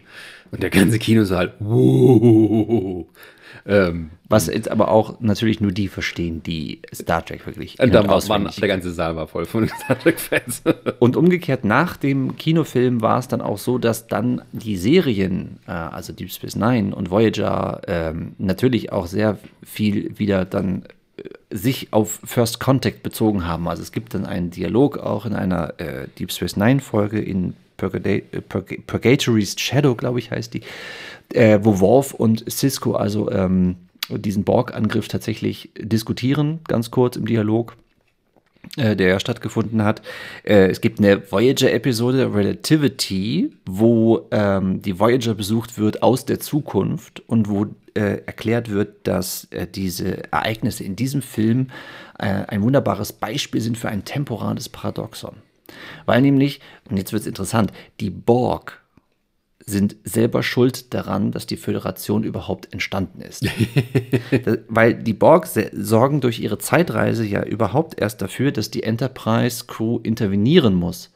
Und durch diese Intervention und dadurch, dass dieser, dieser, dieser Warpflug gelingt, geschieht also der Erstkontakt, wo dann diese Föderation selber also quasi entsteht. Ähm, und wenn die Borg nicht diese Zeitreise unternommen hätten in der Zukunft, dann wäre der Warpflug ja gescheitert, weil der Severin Cochrane da gar nicht großes Interesse dran hatte. Also man weiß es nicht, aber das ist halt so, es ist nun mal jetzt so, dass man in so einer Art Zeitschleifenparadoxon da festhängt. Also man kann das eine nicht mehr von dem anderen trennen. Es gibt auch noch in Voyager mal eine kurze Anspielung, wo äh, Seven of Nine irgendwie eine Bemerkung macht, also irgendwie auf die Ereignisse hinweist von diesem Film. Genau. das war irgendwie ganz kurz, nachdem sie zur Serie gestoßen ist. Auch ähm, der Look der Borg, der halt für diesen Film weiterentwickelt wurde, wurde dann bei Voyager übernommen. Die Borg-Königin hat einige Auftritte bei Voyager. Und man hat sie sogar noch weitergedreht. Man hatte dann in Enterprise ab 2001 gibt es ja eine Folge äh, Regeneration, wo dann diese Sphäre wiederentdeckt wird ich glaube, in der, irgendwo, im, wo es kalt, in Alaska oder irgendwo, wo es kalt ist, irgendwo in der mhm. Arktis oder sowas, werden tatsächlich Überreste dieser Sphäre und Überreste der Borg auch gefunden von Wissenschaftlern, ähm, halt ähm, im äh, 22. Jahrhundert, mhm. die dann ähm, in der Lage sind, ein Signal zu senden tatsächlich. Also es ist noch so, dass, dass Archer dann auch darüber signiert, dass die Borg jetzt ein Signal gesendet haben und wenn das erfolgreich ankommt, und natürlich über die Weiten der Galaxis mit einer gewissen Zeitverzögerung, dass dann die Borg quasi also von der Menschheit erfahren. Was wiederum dann dazu führt, dass die Borg ähm, ja auf die Menschheit aufmerksam werden. Ja. Ähm, das heißt also, wir haben hier tatsächlich so ein in sich komplett völlig geschlossenes Universum auf einmal. äh, was durch diesen Film angestoßen wurde. Ja, und wenn man das irgendwie weiterspielen will, das wird, glaube ich, in der Serie nie wirklich erläutert, aber irgendwie die Eltern von Seven of Nine sind die ersten Menschen, die irgendwie die Borg erforschen wollen. Ja. Und vermutlich hatte das auch noch irgendwas damit zu tun. Also alles steht und fällt mit First Contact. genau. Ich finde auch, der Film ist ziemlich, hat ein extrem hohes Tempo. Also ich kann mich noch sehr deutlich daran erinnern, wie ich den zum ersten Mal gesehen habe, wie halt ähm, dieses die Borg greifen an. Huch, was geht schon los? Wir sind gerade mal fünf Minuten hier. Kein Geplänkel vorher, keine irgendwelche persönlichen Stories. Es geht sofort los. Zack, zack, zack, ab in die Schlacht. Also man hat da tatsächlich auch keine Zeit verloren. Äh, was ein bisschen ungewöhnlich ist für Next Generation Verhältnis, überhaupt für diese ganze Rick Berman-Ära, ähm, was so die Action angeht. Aber da hat man sozusagen gesagt, hier Fuß aufs Gaspedal und durchdrücken. Aber es hat dem Film gut getan und wie gesagt, es ist äh, auch meiner Meinung nach der beste ja. der TNG-Filme. Also der Humor ist auch gut platziert und kommt auch nicht so irgendwie äh, mehr so, naja, das irgendwie so cringe-mäßig rüber. Also, wo sie dann sagen, irgendwie, das sind die Borg und die Lilly meint, Borg klingt schwedisch. Und ja, wobei das ist schon, das ist schon hart, hart, finde ich. Aber es ist nur einmal drin, von daher. Es, ja, ja. Aber äh, die anderen Dialoge sind auch sehr schön geschrieben, genau. Aber er hat eine sehr, sehr düstere Atmosphäre tatsächlich. Ja. Äh, durch den ganzen Film hindurch eigentlich. Ähm, und ähm, weil er so düster war, hat dann ähm, Paramount gesagt, beim nächsten Film möchten wir es aber nicht so düster haben. Genau. Und dann hat man sich gesagt, Mensch, wer kann uns da eine schöne Story bringen? Hat dann gefragt, hey, Braga und Moore wollt ihr nochmal, aber die haben gerade Mission Impossible 2 geschrieben. Und waren ja zudem beschäftigt weiterhin mit Deep Space Nine und mit Voyager als Produzenten, also hatten keine Zeit. Wollten auch mal Urlaub haben, da haben sie Michael Piller angehauen. Äh, Michael Piller war einer der Produzenten von Next Generation, der relativ, glaube ich, ein bisschen später dazu kommt, so in der dritten oder vierten Staffel. Ja, aber der dann einer war, der äh, tatsächlich diesen Umbruch auch äh, vorangetrieben hat von der Roddenberry-Ära. Ähm, der dann auch ähm, ähm, verschiedene Sachen neu eingeführt hat, also auch neue Autoren mit reingebracht hatte, der diese Open Script Policy auch eingeführt hatte bei Next Generation. Da gab es ja mal äh, diese Policy, dass jeder äh, wirklich jeder ähm, äh, äh, ein Drehbuch pitchen kann und das einsenden kann, was dazu führte, dass die natürlich erschlagen wurden von, von, von Drehbüchern. Aber äh, dass äh, aus, diesen, aus diesen massenhaften Einsendungen sind natürlich immer einige auch tatsächlich entstanden, die dann auch vor den Autoren und Produzenten pitchen durften. Und dann wurden tatsächlich auch einige ähm, ähm, einige Entwürfe damals in der Serie auch verwendet. Ja. Piller war auch derjenige, der letztendlich Moore und Braga und auch die anderen, ganzen anderen Leute mit reingebracht hat. Ja, ja also äh, Piller hatte eigentlich so ein bisschen die inhaltliche Hoheit, ähm, weil Berman tatsächlich mehr so auf ja, das Produzieren als solches, also das Organisieren, die Grundlinien festlegen und alles so am Laufen halten fixiert war, während tatsächlich äh, gerade so die inhaltliche Komponente tatsächlich mehr so Pillars Werk. Und er hat ja mit Berman Deep Space Nine zusammen erfunden und mit Jerry Taylor nochmal dann Voyager. Also Michael Piller hat einen extremen Einfluss aufs äh, Star Trek-Universum. Und ich glaube auch so gerade, was viele sich so nostalgisch oder ja, vielleicht auch ein bisschen verklärt an die Vergangenheit und diese Serien da zurückerinnern, dieser Stil, dieser Vibe, diese Menschlichkeit auch, das ist ganz, ganz viel von Michael Piller beeinflusst. Genau. Und der durfte jetzt also das Drehbuch schreiben und äh, äh, ja, musste mit Rick Berman natürlich erstmal eine Story entwickeln. Sie haben sich verschiedene Sachen angeschaut, ähm, wo sie Anleihen nehmen konnten. Also äh, Heart of Darkness war zum Beispiel auch eine, ähm, ein Klassiker von Joseph Conrad, wo Rick Berman gesagt hat, das wäre doch mal interessant, wenn man sowas nehmen könnte. Ähm, dann ging es auch so ein bisschen um so eine Jungbrunnengeschichte. Also man hatte so verschiedene Elemente, die man reinbauen wollte. Man wusste aber lange Zeit nicht, wo man tatsächlich so richtig hin wollte. Ja, also zwischen den Filmen vergingen auch irgendwie, also insgesamt um die drei Jahre. Zwei Jahre. Zwei Jahre? 98? 98. Nicht 99. Okay. Nee, 98. Okay, äh, da habe ich nicht gesagt. Auf jeden Fall war dann aber auch ein bisschen mehr äh, Zeit zum Atmen für alle so ein bisschen dabei. Und ähm, Piller hatte so eine Idee irgendwie, dass Picard einen alten Freund aus den Akademie Akademietagen irgendwie trifft, den ja, er dann verfolgen muss das so ein bisschen diese Herz der Finsternis-Geschichte ist und dann irgendwie hat man noch so eine Art Jungbrunnen reingebracht, was irgendwie gar nichts zu tun hat und noch die Romulaner und sowas. Und irgendwie hatte sich das immer weiter verwandelt und dann kam auch, da hatten sie irgendwie was, womit sie fast zufrieden waren und dann hat er sich mit Patrick Stewart hingesetzt und er hatte gleich ein paar Bedingungen, wenn er mitmachen sollte. Und das war irgendwie nochmal eine ganz andere Geschichte. Aber er meinte dann hinterher, Michael Piller, dass er tatsächlich ähm, zuerst ziemlich ja, entmutigt war, aber als er dann mit ihm geredet hat, dann festgestellt, dass eigentlich beide das Gleiche irgendwie wollten. Genau. Also das war so tatsächlich, äh, ne, Michael Piller hatte dann äh, so eine erste Fassung mal Patrick Stewart zum Lesen gegeben und der war sehr enttäuscht tatsächlich und hat sehr viel Anmerkungen gemacht, was dann dazu geführt hat im, im Endeffekt, dass er tatsächlich sogar, äh, glaube ich, einen Co-Produzenten-Credit äh, bekommen hat für Patrick diesen Stewart. Film. Patrick Stewart, genau, ja. weil er halt so viel Einfluss tatsächlich hatte auf die Entwicklung.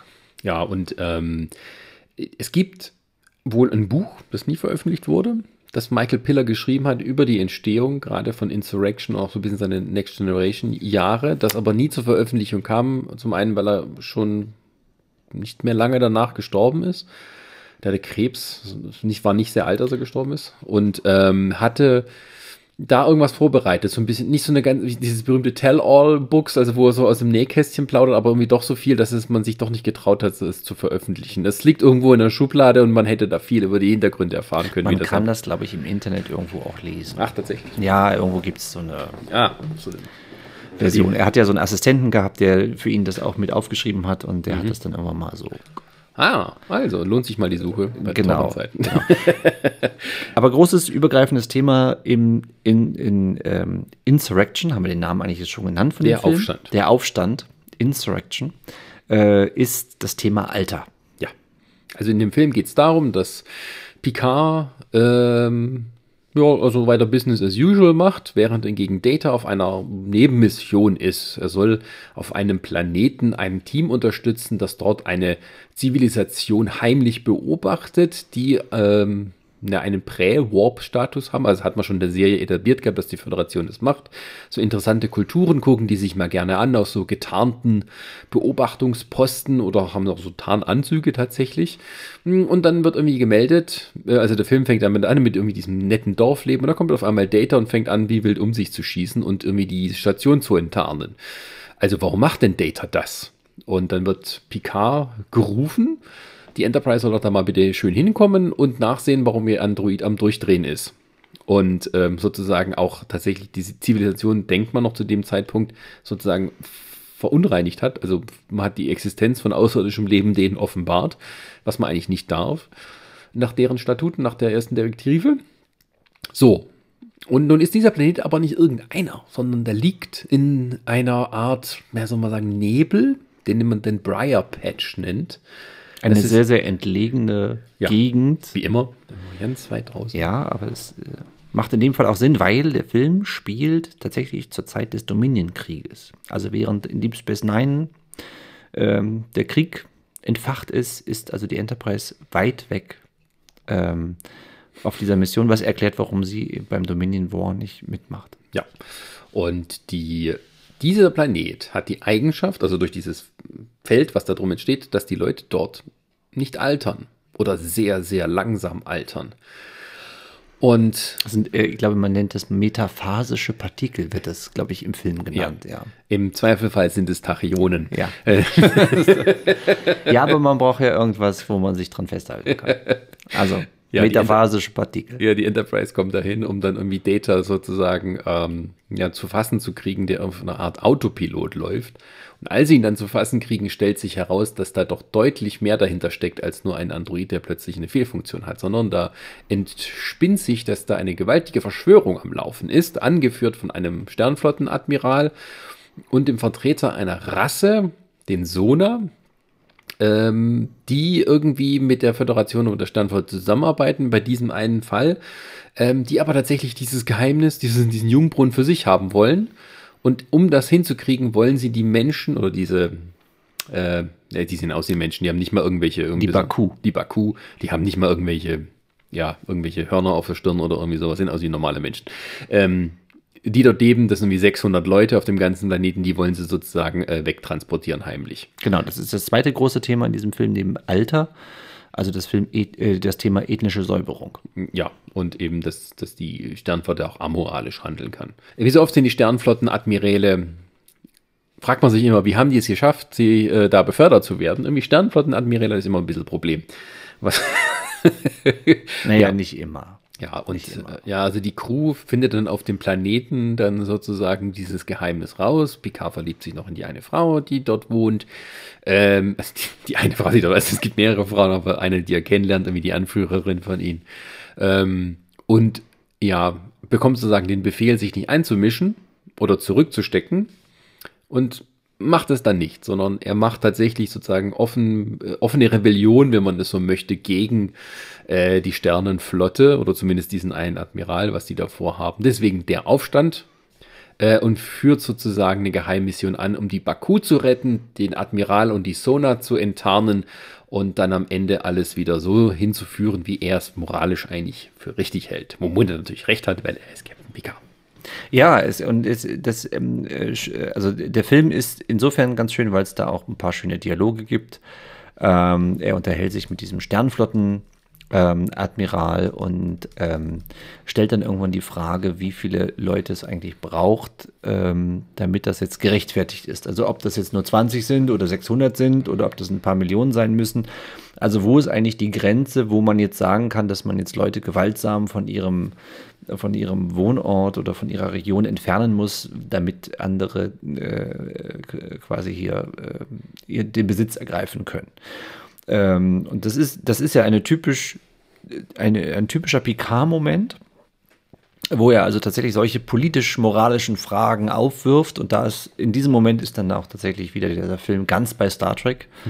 Ähm, weil sich dann herausstellt, dass dieser Sternflottenadmiral natürlich, was das angeht, äh, ist äh, ein politischer Opportunist ist und also nicht im Einklang mit der Sternenflotte handelt. Ja, und also offensichtlich, offensichtlich ja auch ähm, da ein Spiel spielt, wo auch der Föderationsrat nicht Bescheid weiß. Ja, also irgendwie ist das alles heimlich. Es wird irgendwie so mit Kriegsräson gerechtfertigt. Also wir sind hier im Dominion, äh, das Dominion hat uns sozusagen überrannt gerade. Wir brauchen alles, was wir finden können. Und genau, so also ein Jungbrunnen könnte da die entscheidende Waffe der werden. Der Zweck heiligt quasi die Mittel. Ja, so. Und das, wie sich herausstellt, sind die Sona nicht auch irgendwer, sondern sind tatsächlich ehemalige Baku, die von dem Planeten, die wurden nicht verbannt, aber sie sind irgendwie gegangen im Streit oder so ähnlich.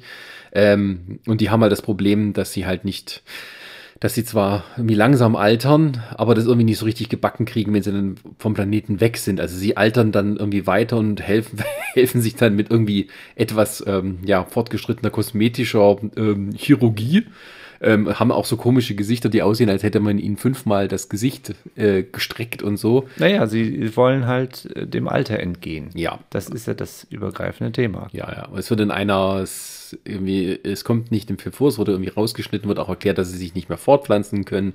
Deswegen haben sie zwei andere Rassen erobert und irgendwie in die Gesellschaft ähm, eingegliedert, ja. Und angeführt werden sie von F. Mary Abraham. Ich habe jetzt den Namen vergessen von dem Baku-Anführer, aber F. Mary, Mary Abraham. Man setzt die Tradition fort, dass man Oscar-nominierte Nebendarsteller oder in dem Fall auch Oscar gekrönte Nebendarsteller äh, castet, den man kennt als Salieri aus Amadeus. Ganz genau, ja. Und der darf dort den Bösewicht geben, was er auch ziemlich gut macht. Ähm, er macht es jetzt auch nicht so völlig so übertrieben, sondern äh, er hat schon irgendwie so noch eine, eine, eine menschliche, also wenn man das so nennen kann, Komponente. Also es ist nicht der böse Böse, sondern irgendwie schon kann man nachvollziehen. Also wenn es dann klar wird, warum das so ist, ähm, ist aber auch noch genug hassenswert, um als richtiger Bösewicht durchzugehen.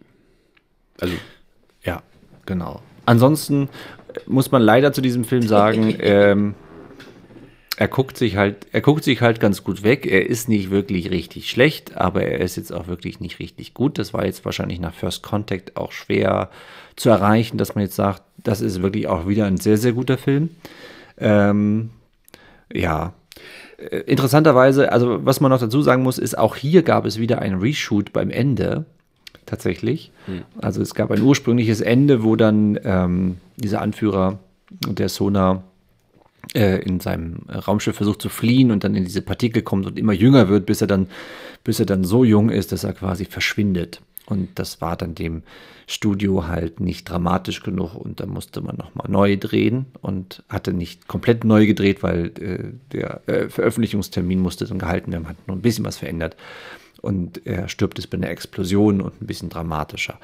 Aber interessanterweise, bezeichnenderweise auch wieder ein Reshoot äh, eines Endes äh, in einem Star Trek-Film. Ja, der Und was wahrscheinlich noch berühmt berüchtigter ist, ist, es gibt, ein, es gibt einen herausgeschnittenen Cameo-Auftritt von Quark, mhm. der eigentlich in diesem Film auftreten sollte.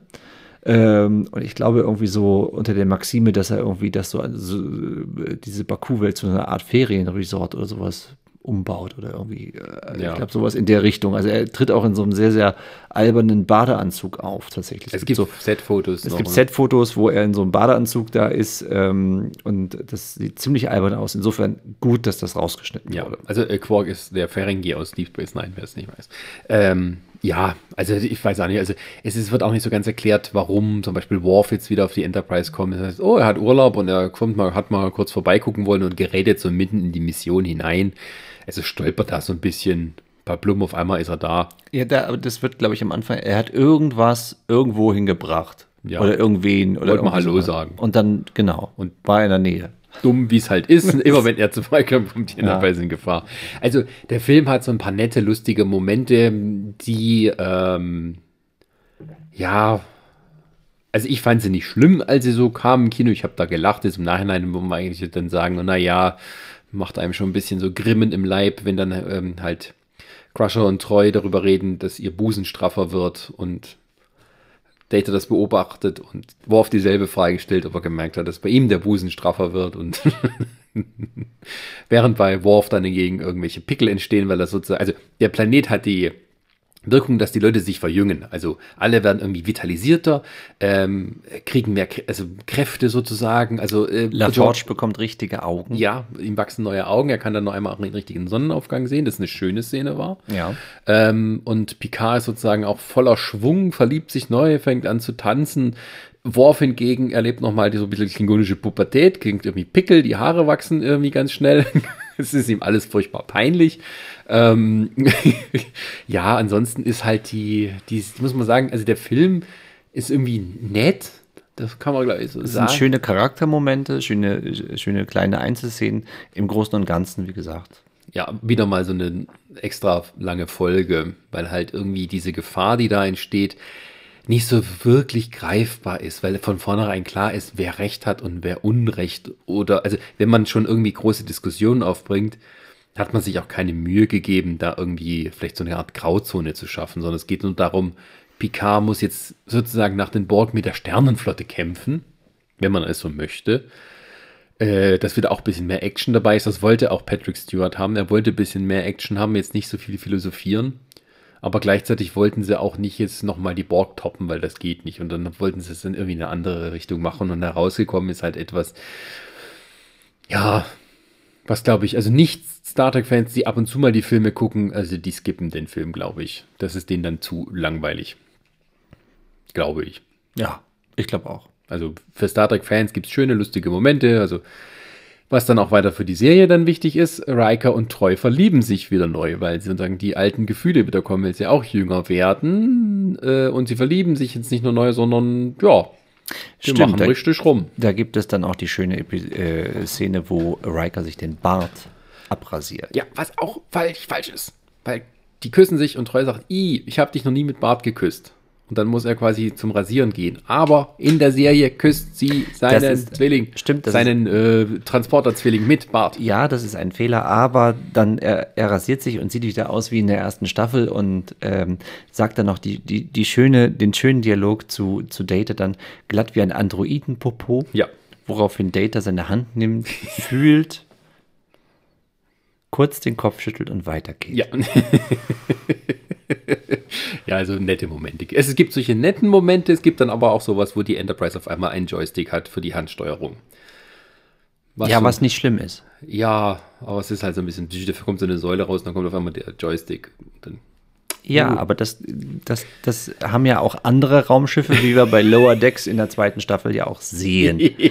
Insofern nicht weiter schlimm. Aber du sagtest gerade, Riker und Treu verlieben sich und vier Jahre später kommt der vierte Film, Star Trek Nemesis 2002 und er startet mit der Hochzeit von Riker und Troy.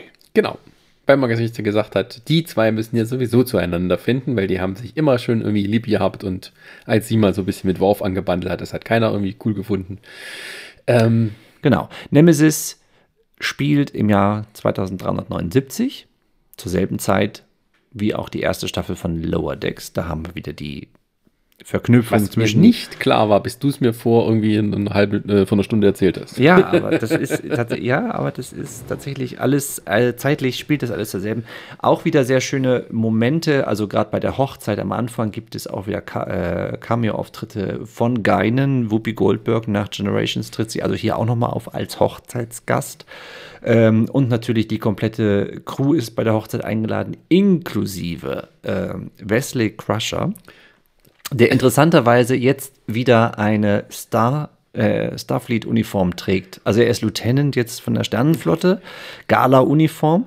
Ähm, also man weiß es nicht wirklich. Also man sieht ihn einmal in einer totalen am Ende des Tisches hocken. Ja, aber das ist eine Star Trek, äh, eine Starfleet-Uniform. Ja, trägt. ja, also ja, ja. es wird nicht wirklich erklärt und er hatte auch in der äh, geschnittenen Szene äh, einen längeren Auftritt, wo halt so ein bisschen, hallo Wesley, du bist auch da, schön, weil eigentlich in der Serie hat er sich mit dem, mit so einem, ähm, ja, ähm, nicht übernatürlich, mit so einem Wesen namens der Reisende aufgemacht, um ihn den Kosmos zu erforschen. Genau. Und vermutlich hat er aber durch seine neuen gewonnenen Kräfte trotzdem die Einladung gekriegt und gesagt hat, wenn die heiraten, komme ich vorbei. Und ähm, ja, also die Serie fängt, äh, die Serie, der Film fängt tatsächlich mit dieser schönen Szene an. Also endlich ist es soweit, Riker und Troy haben geheiratet. Und äh, Riker wird auch endlich zum Captain befördert. Er lehnt nicht mal ab. Genau, er wird zum Captain befördert. Äh, Data singt Blue Skies auf der Hochzeit. Das wird noch wichtig werden. Ja. Ähm, für später. Und ähm, ja, und dann geht der Film eigentlich erst richtig los, indem nämlich Picard einen Auftrag erhält, wie so oft von der Admiralität der Sternenflotte. Aber wer ist der Admiral? Dieses Mal in Gestalt von Vizeadmiral Janeway. Weil natürlich zu dieser Zeit die Voyager erfolgreich nach Hause gekehrt ist und natürlich Captain Janeway nicht länger Captain ist, sondern Admiral Janeway. und ähm, Man hat dir gesagt, du hast dein Schiff so völlig in die Scheiße geritten, so weit weggehauen. Dafür befördern wir dich, damit das nicht nochmal vorkommt. Ja, weil sie es erfolgreich nach sieben Jahren zurückgebracht hat. Genau. Und sie, sie erteilt jetzt äh, Picard den Auftrag, äh, äh, zur Heimatwelt der Romulaner zu fahren. Also man ja. hat jetzt äh, lange überlegt gehabt, was nimmt man jetzt oder welche, welcher, welche, welche Spezies wird jetzt im, im vierten Film eine Rolle spielen. Wir hatten die Klingonen, wir hatten die Borg, ähm, die Romulaner kamen lange nicht vor. Ja, aber mal kurz noch zurückspringen. Jetzt sind wir voll in die Handlung eingestiegen. Wir haben jetzt mal nicht die Hintergründe erklärt. Ja, okay. willst, du, willst, du, die Hintergründe erst erklären? Ja, tatsächlich habe ich auch bei den, bei den Recherchen nochmal herausgefunden, es gibt gar nicht so viel, was man weiß über die Hintergründe. Außer so ein äh, etwas bitterer Nachgeschmack, wenn man es so möchte, wenn die Schauspieler von diesem Film erzählen. Weil in diesem Teil hat man sich irgendwie halt, naja, gesagt, wir brauchen ein bisschen frisches Blut, hat ein Regisseur rangeholt, Stuart Baird, der vorher relativ wenig Filme als Regisseur gemacht hat, sondern sich vor allem einen Namen als Cutter gemacht hat in Hollywood. Der vor allen Dingen keine Beziehung zu Star Trek hatte. Also auch wohl die auch die, sich die Folgen angeguckt hat, um sich ein bisschen einzuarbeiten. Im Gegensatz zum Beispiel zu äh, Nicholas Meyer, der bei Star Trek Zorn des Khan sich irgendwie alle Kopien von allen Folgen geholt hat, auf keine Ahnung, sondern alles durchgeguckt hat, um zu wissen, was das hier zu tun hat. Ähm, also Rick Berman wollte nicht so ein bisschen in diese Falle tappen, von wegen wir wiederholen uns immer und hat gesagt, wir brauchen neue Leute, hat einen anderen Drehbuchautor geholt, John Logan, ähm, der das Drehbuch nach einer Story-Idee von Berman und Brian Spiner entwickelt hat. Ja. Wobei jetzt auch nicht, nicht mehr rausgekriegt habe, was eigentlich die Grundidee war von Brian Spiner. Aber ähm, vermutlich hat es auch dann mit dem Tod von Data zu tun und sowas. Auf jeden Fall ähm, ja, also dieser Film sollte ursprünglich, man weiß es nicht genau, entweder der letzte Teil wirklich sein mit der TNG-Crew, aber ein bisschen die Tür offen lassen für einen möglichen fünften Film. Nee, es, es war eigentlich nochmal ein fünfter Teil auch geplant. Ursprünglich. Ja. Aber ja, aber wie gesagt, es ist eine schwierige, eine schwierige Entstehungsgeschichte gewesen, obwohl John Logan eigentlich auch ein, ein respektabler Drehbuchautor ist. Er hat da zum Beispiel unter anderem an Gladiator mitgeschrieben, hat dafür auch einen Oscar bekommen, glaube ich. Nee, glaube nominiert. Oder nominiert gewesen ja. für einen Oscar, aber ähm, ja, jeder hat an Gladiator mitgeschrieben, das ist ja nicht. nicht jeder hat an Gladiator mitgeschrieben. Aber äh, jedenfalls kein, kein so schlechter Drehbuchautor. Ja, ja. Ähm, und auch Star Trek-Fan. Und auch Star Trek-Fan gewesen. Selber. Und wie gesagt, die ähm, Enterprise wird nach Romulus beordert. Denn also damit fängt der Film eigentlich nicht mit Aufzeit an, sondern mit dem äh, romulanischen Senat, der ähm, ausgelöscht wird. Genau, es, gibt, es gibt, einen Staatsstreich. Ja. Es gibt einen Staatsstreich auf Romulus. Äh, und die Föderation ist natürlich besorgt um die politische Stabilität in der Galaxis und die Enterprise wird dorthin geschickt auf diplomatische Mission zunächst. Genau, erstmal. Genau, weil der neue Prätor, also der Chef der Romulaner, weil es sind ja Anleihen immer aus diesem, ja, von dem Römischen Reich irgendwie genommen. Und tatsächlich ist es auch so, dass irgendwie halt, ähm, es gibt nicht nur Romulus, es gibt auch noch einen Schwesterplaneten namens Remus. Und äh, ein Remaner hat jetzt sozusagen dort das Sagen. Und man ist dann darüber völlig entgeistert, weil das eigentlich die Remaner so eine Art, naja, sagen wir mal, sagen wir ehrlich, es ist eine Art Sklavenrasse, der Romulaner. Also die sehen auch anders aus, die haben so eine Art Vampirzüge, wenn man das so möchte. Ähm, und ähm, ja, und der neue Prätor ist ein Remaner namens Shinson und er möchte Verhandlungen aufnehmen. So, und dann kommen sie dahin, äh, Picard trifft dann auf den, der Mann steht gerne im Schatten, mag den dramatischen Auftritt, kommt hervor und es stellt sich raus, es ist Tom Hardy. Und alle so, geil, dich kenne ich. Nein, es ist tatsächlich so, dass Tom Hardy den Shinson spielt und ähm, das ist aber offensichtlich eine junge Version von Jean-Luc Picard. Also er sieht eigentlich aus wie er. Also Tom Hardy hat auch eine, ähm, eine Gumminase gekriegt, damit sein Zinken dem von Patrick Stewart entspricht. Man hat ihm die Haare abrasiert. In der Serie äh, eigentlich hat er noch Haare, als er jung ist. Aber offensichtlich hat er auch sich in jungen Jahren schon mal einfach die Haare abrasiert und später sind sie mir dann aufgefallen. Welche Ironie. Ähm, naja, auf jeden Fall steht er halt so vor seinem Klon, wenn man es so möchte. Und keiner kann sich erklären, wie das passiert ist und was hier eigentlich vor sich geht. Wird gespiegelt durch die Data Story, denn auf dem Weg nach Romulus, nee, Quatsch, auf dem Weg zur Hochzeit, auf Beta Z, also, jetzt bringe ich mir durcheinander. Also, Romulus Staatsstreich, Hochzeit auf der Erde. So, es geht weiter zur nächsten Hochzeitsfeier, macht zwei, weil ja äh, Troy Peter Suidin ist. Und auf Beta Z macht man Hochzeiten immer nackig. Stimmt. Ja. Aber soweit kommt es nicht. Genau. Ähm, Picard will noch mal kurz irgendwie Gewichte heben gehen, um gut auszusehen. Ähm, aber sie empfangen ein Signal eines Sung-Androiden. Und denken sich, hä? Wie? Es gibt doch keine mehr. Es ist Lore, noch ein Android. Also Sung ist der Erfinder von Data. Und man findet auf einmal das Signal eines weiteren Data-mäßigen Androiden, wo man eigentlich dachte, es gibt keine mehr. Und das ist auf irgendeinem Planeten, liegt das, liegt das da rum. Verstreut. Verstreut. Mhm. So, und dann denke ich schon, fahren wir nochmal hin und gucken. So, und dann fahren sie dann mit so einem Jeep erstmal auf dem Planeten rum. Sammeln das alles ein. Ja, dann setzen kommt, ihn zusammen. Ja, aber da gibt es erstmal noch eine kleine Verfolgungsjagd mit ja, dem Jeep. Ja, mit irgendwelchen Aliens, die nicht, aber die auch keine Rolle für den Film weiterspielen. Das war zum Beispiel so eine Idee von Stuart Baird. Man sagt, oh, da kann man ein bisschen Action reinbringen. Ja, das, ja, genau. Aber eigentlich, die, die Essenz ist, man, man sammelt diese Androidenteile ein, man aktiviert diesen Androiden, also eine, äh, wie sich herausstellt, ein Prototyp im Prinzip. Also der noch entstand, glaube ich, vor Lore und vor Data. Ja der den treffenden Namen B4 hat. Also B-4. B4 und dann das, das englische Wortspiel B4, also der, der davor war. Ja. Also Data und Lore heißt ja auch mehr oder weniger das Gleiche. Ne? Das, ähm, ja, also Dr. Sung ist offensichtlich ein Mensch, der gerne auf Wortspiele steht. Und naja, das ist irgendwie ein unterentwickelter Data. Also irgendwie, der ist nicht so gut, der, der, der kommt einem alles so ein bisschen komisch vor.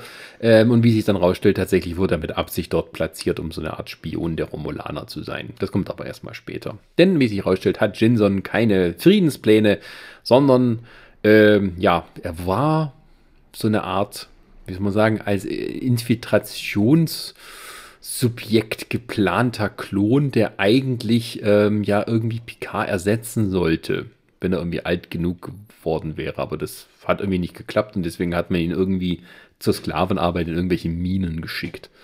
Und das hat ihn so aufgeregt, dass er gesagt hat, ich räche mich an euch. Hat irgendwie die Remaner um sich geschart und einen Aufstand angezettelt, um dann am Ende Romulus unter seine, ja, in seine Hand zu kriegen. So. Und dann macht er sich auf, um die Erde zu, zu zerstören, glaube ich. Aber mehr weiß ich auch nicht mehr. Ja, es ist auch eigentlich ohne Belang. weil, weil letztendlich läuft der Film auf so eine Konfrontation heraus, äh, dann äh, zwischen Shinson und Picard. Ja. Äh, bei dessen ähm, Endkampf quasi dann ähm, Data sich selber opfert, äh, um Picard zu retten. Also das ist dann der Höhepunkt des Films. Also es kommt im Prinzip zu so einer Art Camp, es kommt zu immer so einer Art dazwischen so, es gibt Dialoge von Picard und Shinson, wo es ein bisschen über das Leben und so macht und äh, ja, wer ist wer und was ist man eigentlich im Leben, philosophieren und ja, so ein bisschen ähnliche Fragen stellt sich Data auch mit seiner eigenen Sterblichkeit und dass diese jüngere Version von ihm, was weiß ich. Und ähm, auf jeden Fall, ähm, ja, will dann, stellt sich dann raus, dass Shin so ein Böses vorhat, hat ein neues mega super Kampfschiff gebaut, mit dem er sich auf den Weg macht, die Föderation zu vernichten. Die Enterprise stellt sich ihm den Weg. Treu ist wieder am Steuer, rammt das Schiff voll in, den, in das andere Schiff rein. Darüber macht sie sich immer selber lustig, Marina Sirtis. Immer wenn sie am Steuer ist, ist das Schiff bald kaputt. Ist auch eine hübsche Action-Szene, als tatsächlich. Sie macht es aber auch mit Absicht. Ja, also um das Schiff besser. aufzuhalten, rammt sie das, das also Schiff. Dieses berühmte Gehen sie auf Kollisionskurs hört man ja öfters bei Star Trek. Es ist das einzige Mal, wo es tatsächlich auch durchgezogen wird bis zum Ende. Genau. Und dann ist es halt so, dass ähm, ja, Picard dort immer noch gefangen ist und Data ihn dann rettet und sich selber opfert am Ende Also Shinson ist vernichtet, das Schiff explodiert, Data ist tot und alle sind furchtbar traurig, aber wie sich dann so in der letzten Szene noch rausstellt, ist Data womöglich nicht ganz tot. Irgendwie so letzte Erinnerungen leben weiter in B4, weil sie vorher haben sie, naja, ihn mit den Erinnerungen von Data gefüttert oder zumindest mit seinen. Äh, Data selber. Data ja. selber hat seine Erinnerungsengramme, also ja. sein Gedächtnis, auf B4 übertragen. Das ähm, wird Picard in dem Moment klar, wo er ähm, hört, dass B4 dann auch Blue Skies, was Data ja am Anfang gesungen hat, dann auch wieder summt. Ja. Ein bisschen unrichtig summt, aber ähm, er merkt dann, okay, also hat offensichtlich Datas Geist überlebt. Der Körper ist tot, aber der Geist überlebt. Ja, und das wird aber offen gelassen, wie das noch weitergeht. Und ähm, ja, das ist ja. Nemesis. Ja, der Film war ein, ähm, äh, war ein, eine, eine Box-Office-Bomb. äh, ich, hatte, glaube ich, ein Budget von 60 Millionen und hat, glaube ich, 67 Millionen eingespielt. Weltweit. Weltweit. Also das ähm, führte dann dazu, dass es keine weiteren Filme tatsächlich mit der Next Generation Crew gab. Ähm, das war aber jetzt nicht die einzige Ursache. Also ich, das hatte sich dann im Laufe der Zeit auch so eine Art ähm, Franchise-Müdigkeit ergeben tatsächlich. Ja, also, also es, ne, es war Deep Space Nine war fertig, Voyager war äh, fertig, als der Film rauskam und Enterprise als als Serie kam nicht so richtig aus dem Schuh. Ähm, und ähm, es stellte sich also heraus, dass also äh, äh Star Trek zu diesem Zeitpunkt übererzählt war. Ja, also was man vorhin gesagt hatte, so das Jahr 94, 95 so rumgenommen, das war so der Höhepunkt und eigentlich nur wenige Jahre später war das Publikum satt an, an diesen Sachen. Das muss man einfach so sagen.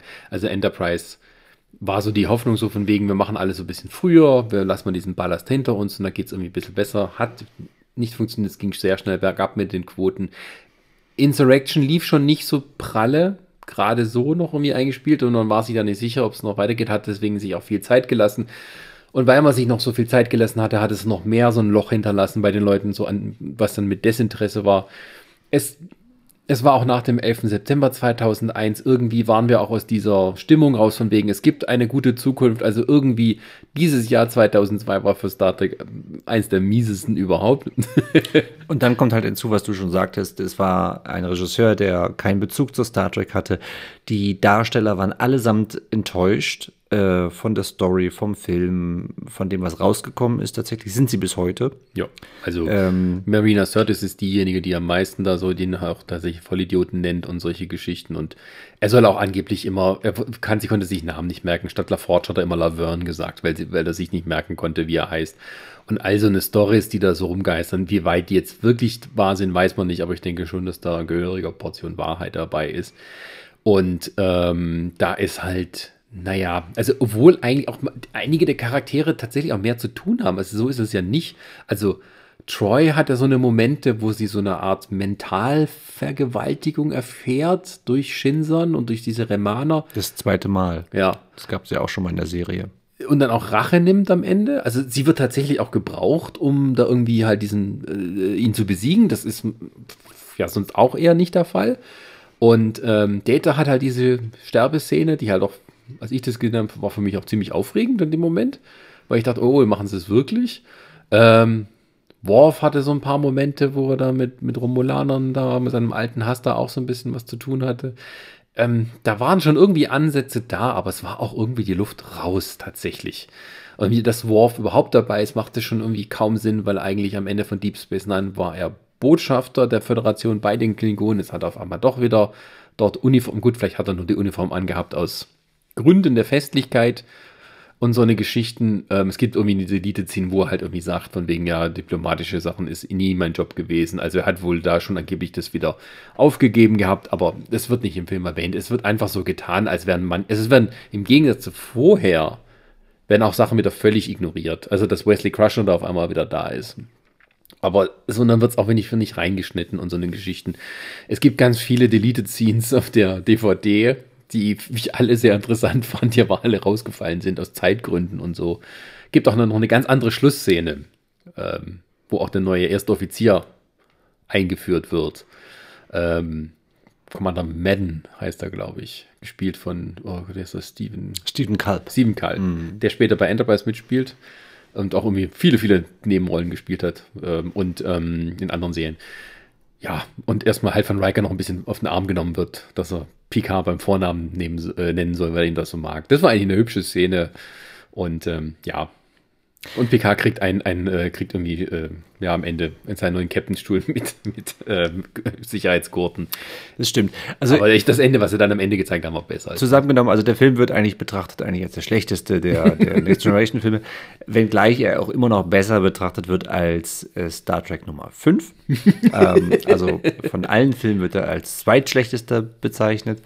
Ähm, er ist jetzt tatsächlich auch nicht wirklich gut und man hätte gerade der Next Generation Crew tatsächlich ein schöneres, einen schöneren Abschied gewünscht, tatsächlich.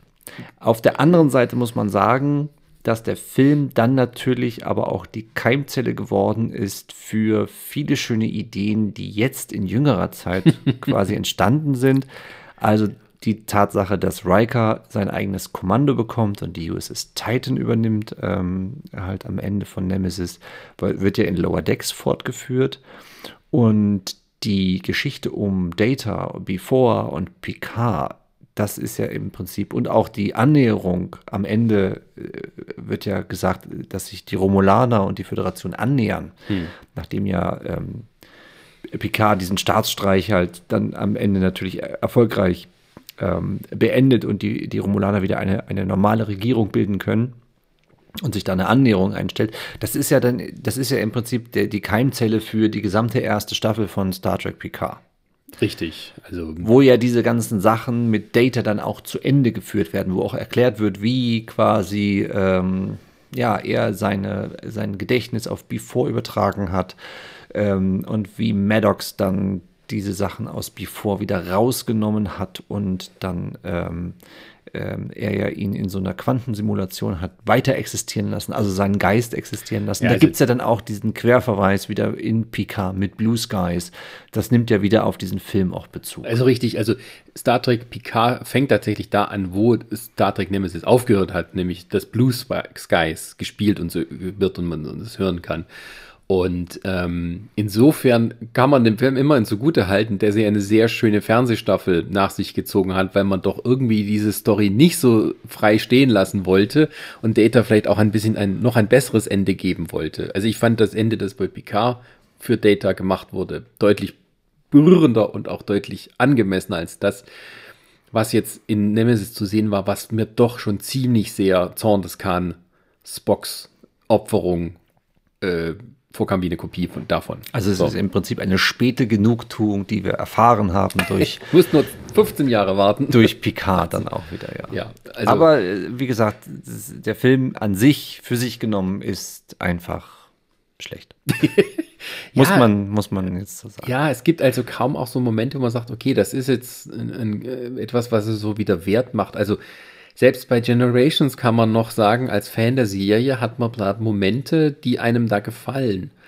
Und an der Stelle für Nemesis muss man dann halt sagen, ähm, dass es halt, ja, das Ding ist halt einfach, das Finale von Next Generation, der Serie, ist immer noch besser als Generations und der Aufstand und auf alle Fälle besser als Nemesis. Und es ist auch ein viel besserer Abschluss für die Geschichten um diese Crew als alles, was dann in den Filmen hätte gemacht werden können. Egal wie jetzt der letzte Film, der von denen ausgesehen hätte. Außer eben, dass man sagt, okay, jetzt, jetzt teilen sie sich endlich mal auf. So, jetzt ist Riker schon fast 60, jetzt kann er auch mal bitte sein eigenes Kommando übernehmen. Oder keine Ahnung, wie alt er da war, aber äh, der wird ja so als der Karrierist in der Serie eingeführt, der so schnell wie möglich Captain sein will. Und dann sieht man ihn ein Kommando nach dem anderen ablehnen und fragt sie dann, passt das überhaupt noch zu ihm? Na, aber Riker ist ja interessanterweise dann später auch derjenige, der dann die ganze Karriere aber auch an den Nagel hängt. In Picard. In Picard. Ja. aber ja, davon mal also, abgesehen. Aber es ist halt so, dass nur dieser Akt sozusagen, dass die Crew sich aufteilt oder vielleicht auch ein paar sterben müssen oder so, nur das hätte eigentlich noch zu einem Finale irgendwie passen können. Aber wie man das noch in eine interessante Geschichte verpackt, ähm, das ja, da wäre mir jetzt tatsächlich auch nichts irgendwie wirklich eingefallen, wo ich sage, uh, das, das hätte man unbedingt noch mal erzählen müssen. Im Prinzip kann man eigentlich sagen, dass der würdige Abschluss von Next Generation eigentlich die erste Staffel von Picard ist. Ja, wenn man so möchte. Wenn man wenn so möchte, ist das, also da sind zwar dann nicht alle aufgetreten, aber man hatte dann doch, als man das geguckt hat, irgendwie dann doch alle irgendwie vor seinem äh, Auge nochmal so vorbeiziehen sehen. Ja, und, und auch äh, Worf selber hat ein besseres Finale mit Deep Space Nine ja, bekommen. Also ja, das ist davon mal abgesehen. Fall, auf jeden Fall. Ähm, und das ist halt auch so was, wo man ja, ich meine, im Nachhinein ist man natürlich immer schlauer. Aber wenn es dann heißt, okay, der Film war erfolgreich, wir machen nochmal einen und wir wollten nochmal einen machen und solange das Eisen äh, heiß ist, muss man es schmieden. Und ähm, was ich zum Beispiel, was vielleicht eine nettere Idee gewesen wäre, wenn man gesagt hätte, okay, wir machen einen Film, wo auch wieder eine Staffelübergabe ist. Dann holen wir Leute aus Deep Space Nine, dann holen wir Leute aus Voyager und aus Next Generation, die können zusammen irgendwas erleben. Also man hat ja auch versucht, wirklich knallhart versucht, Jerry Ryan für eine Nebenrolle in diesen Film zu kriegen. Nicht nur so ein Cameo. Eigentlich sollte sie erst in irgendeiner etwas größeren Nebenrolle auftauchen, wo sie keinen Bock drauf hatte. Und dann haben sie ihr das gegeben, was dann Janeway am Ende gemacht hat. Sie sollte Picard die Mission geben, wo dann auch Jerry Ryan gesagt hat, das ist doch völlig Quatsch, Leute. Warum soll ich jetzt hier jemanden Mission erteilen? Also, oder Seven of Nine.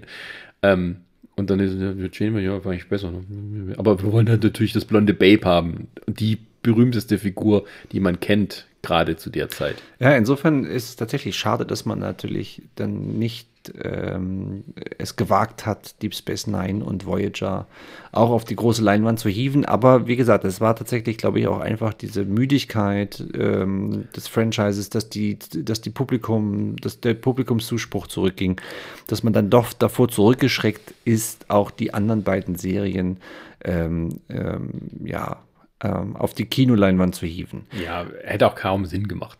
Und abgesehen. das markierte dann natürlich auch gleichzeitig, dieser Film markierte dann natürlich auch gleichzeitig das Ende der Ära Rick Berman. Ja, also wenig später dann halt mit Enterprise, aber das äh, war ja dann 2005, glaube ich.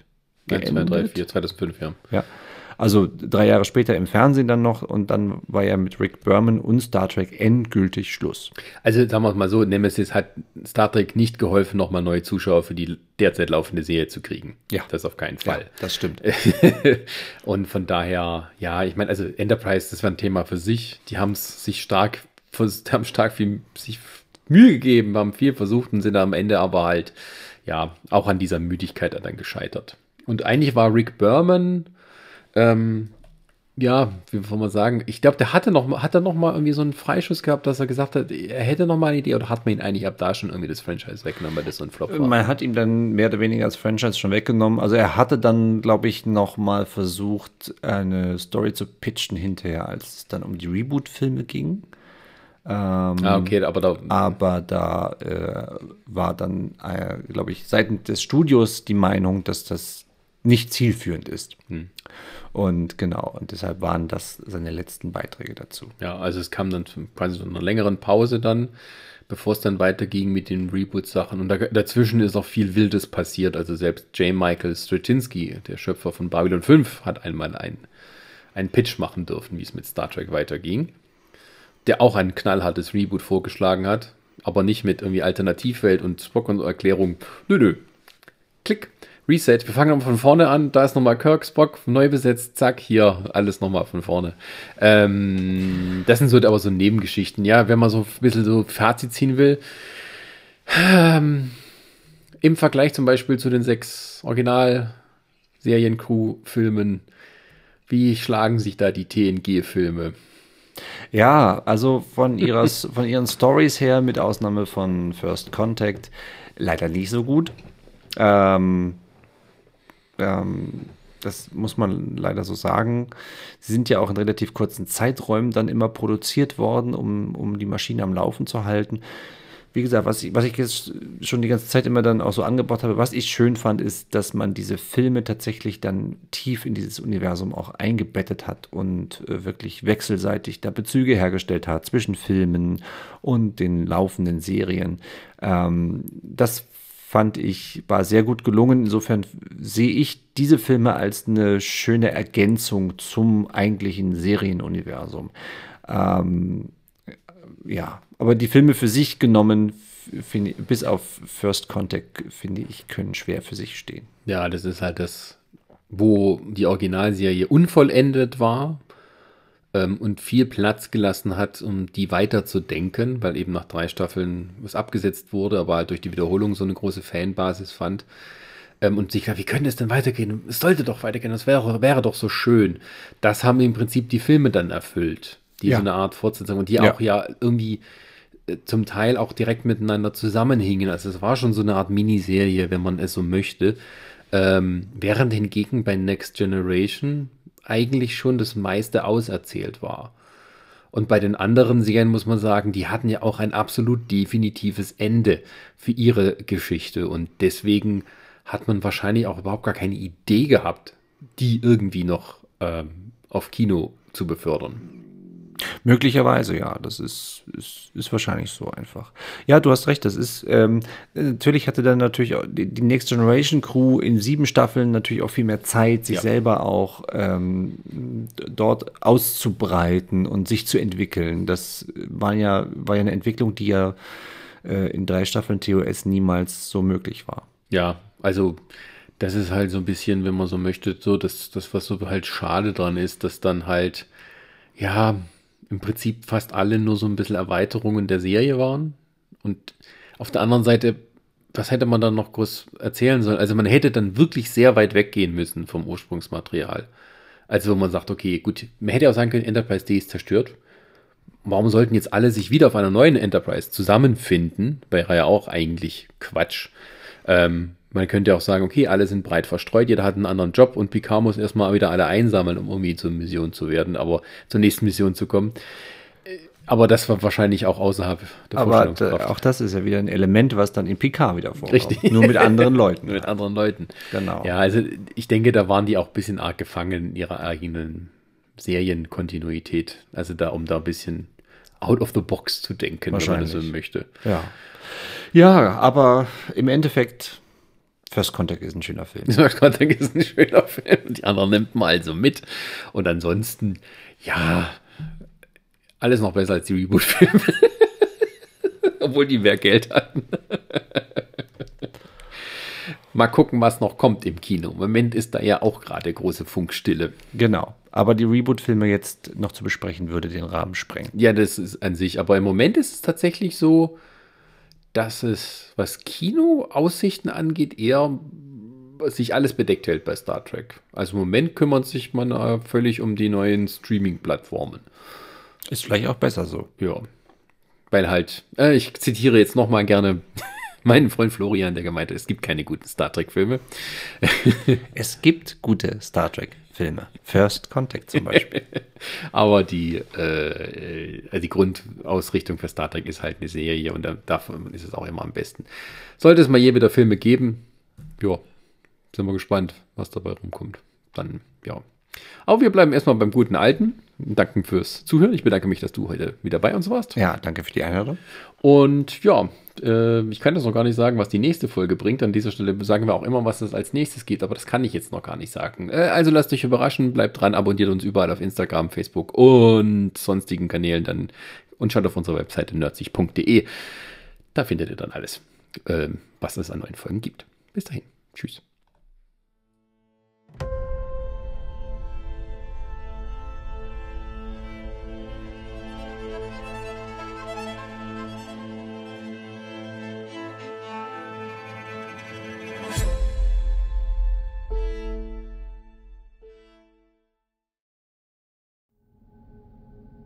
Eine Lamare Audioproduktion.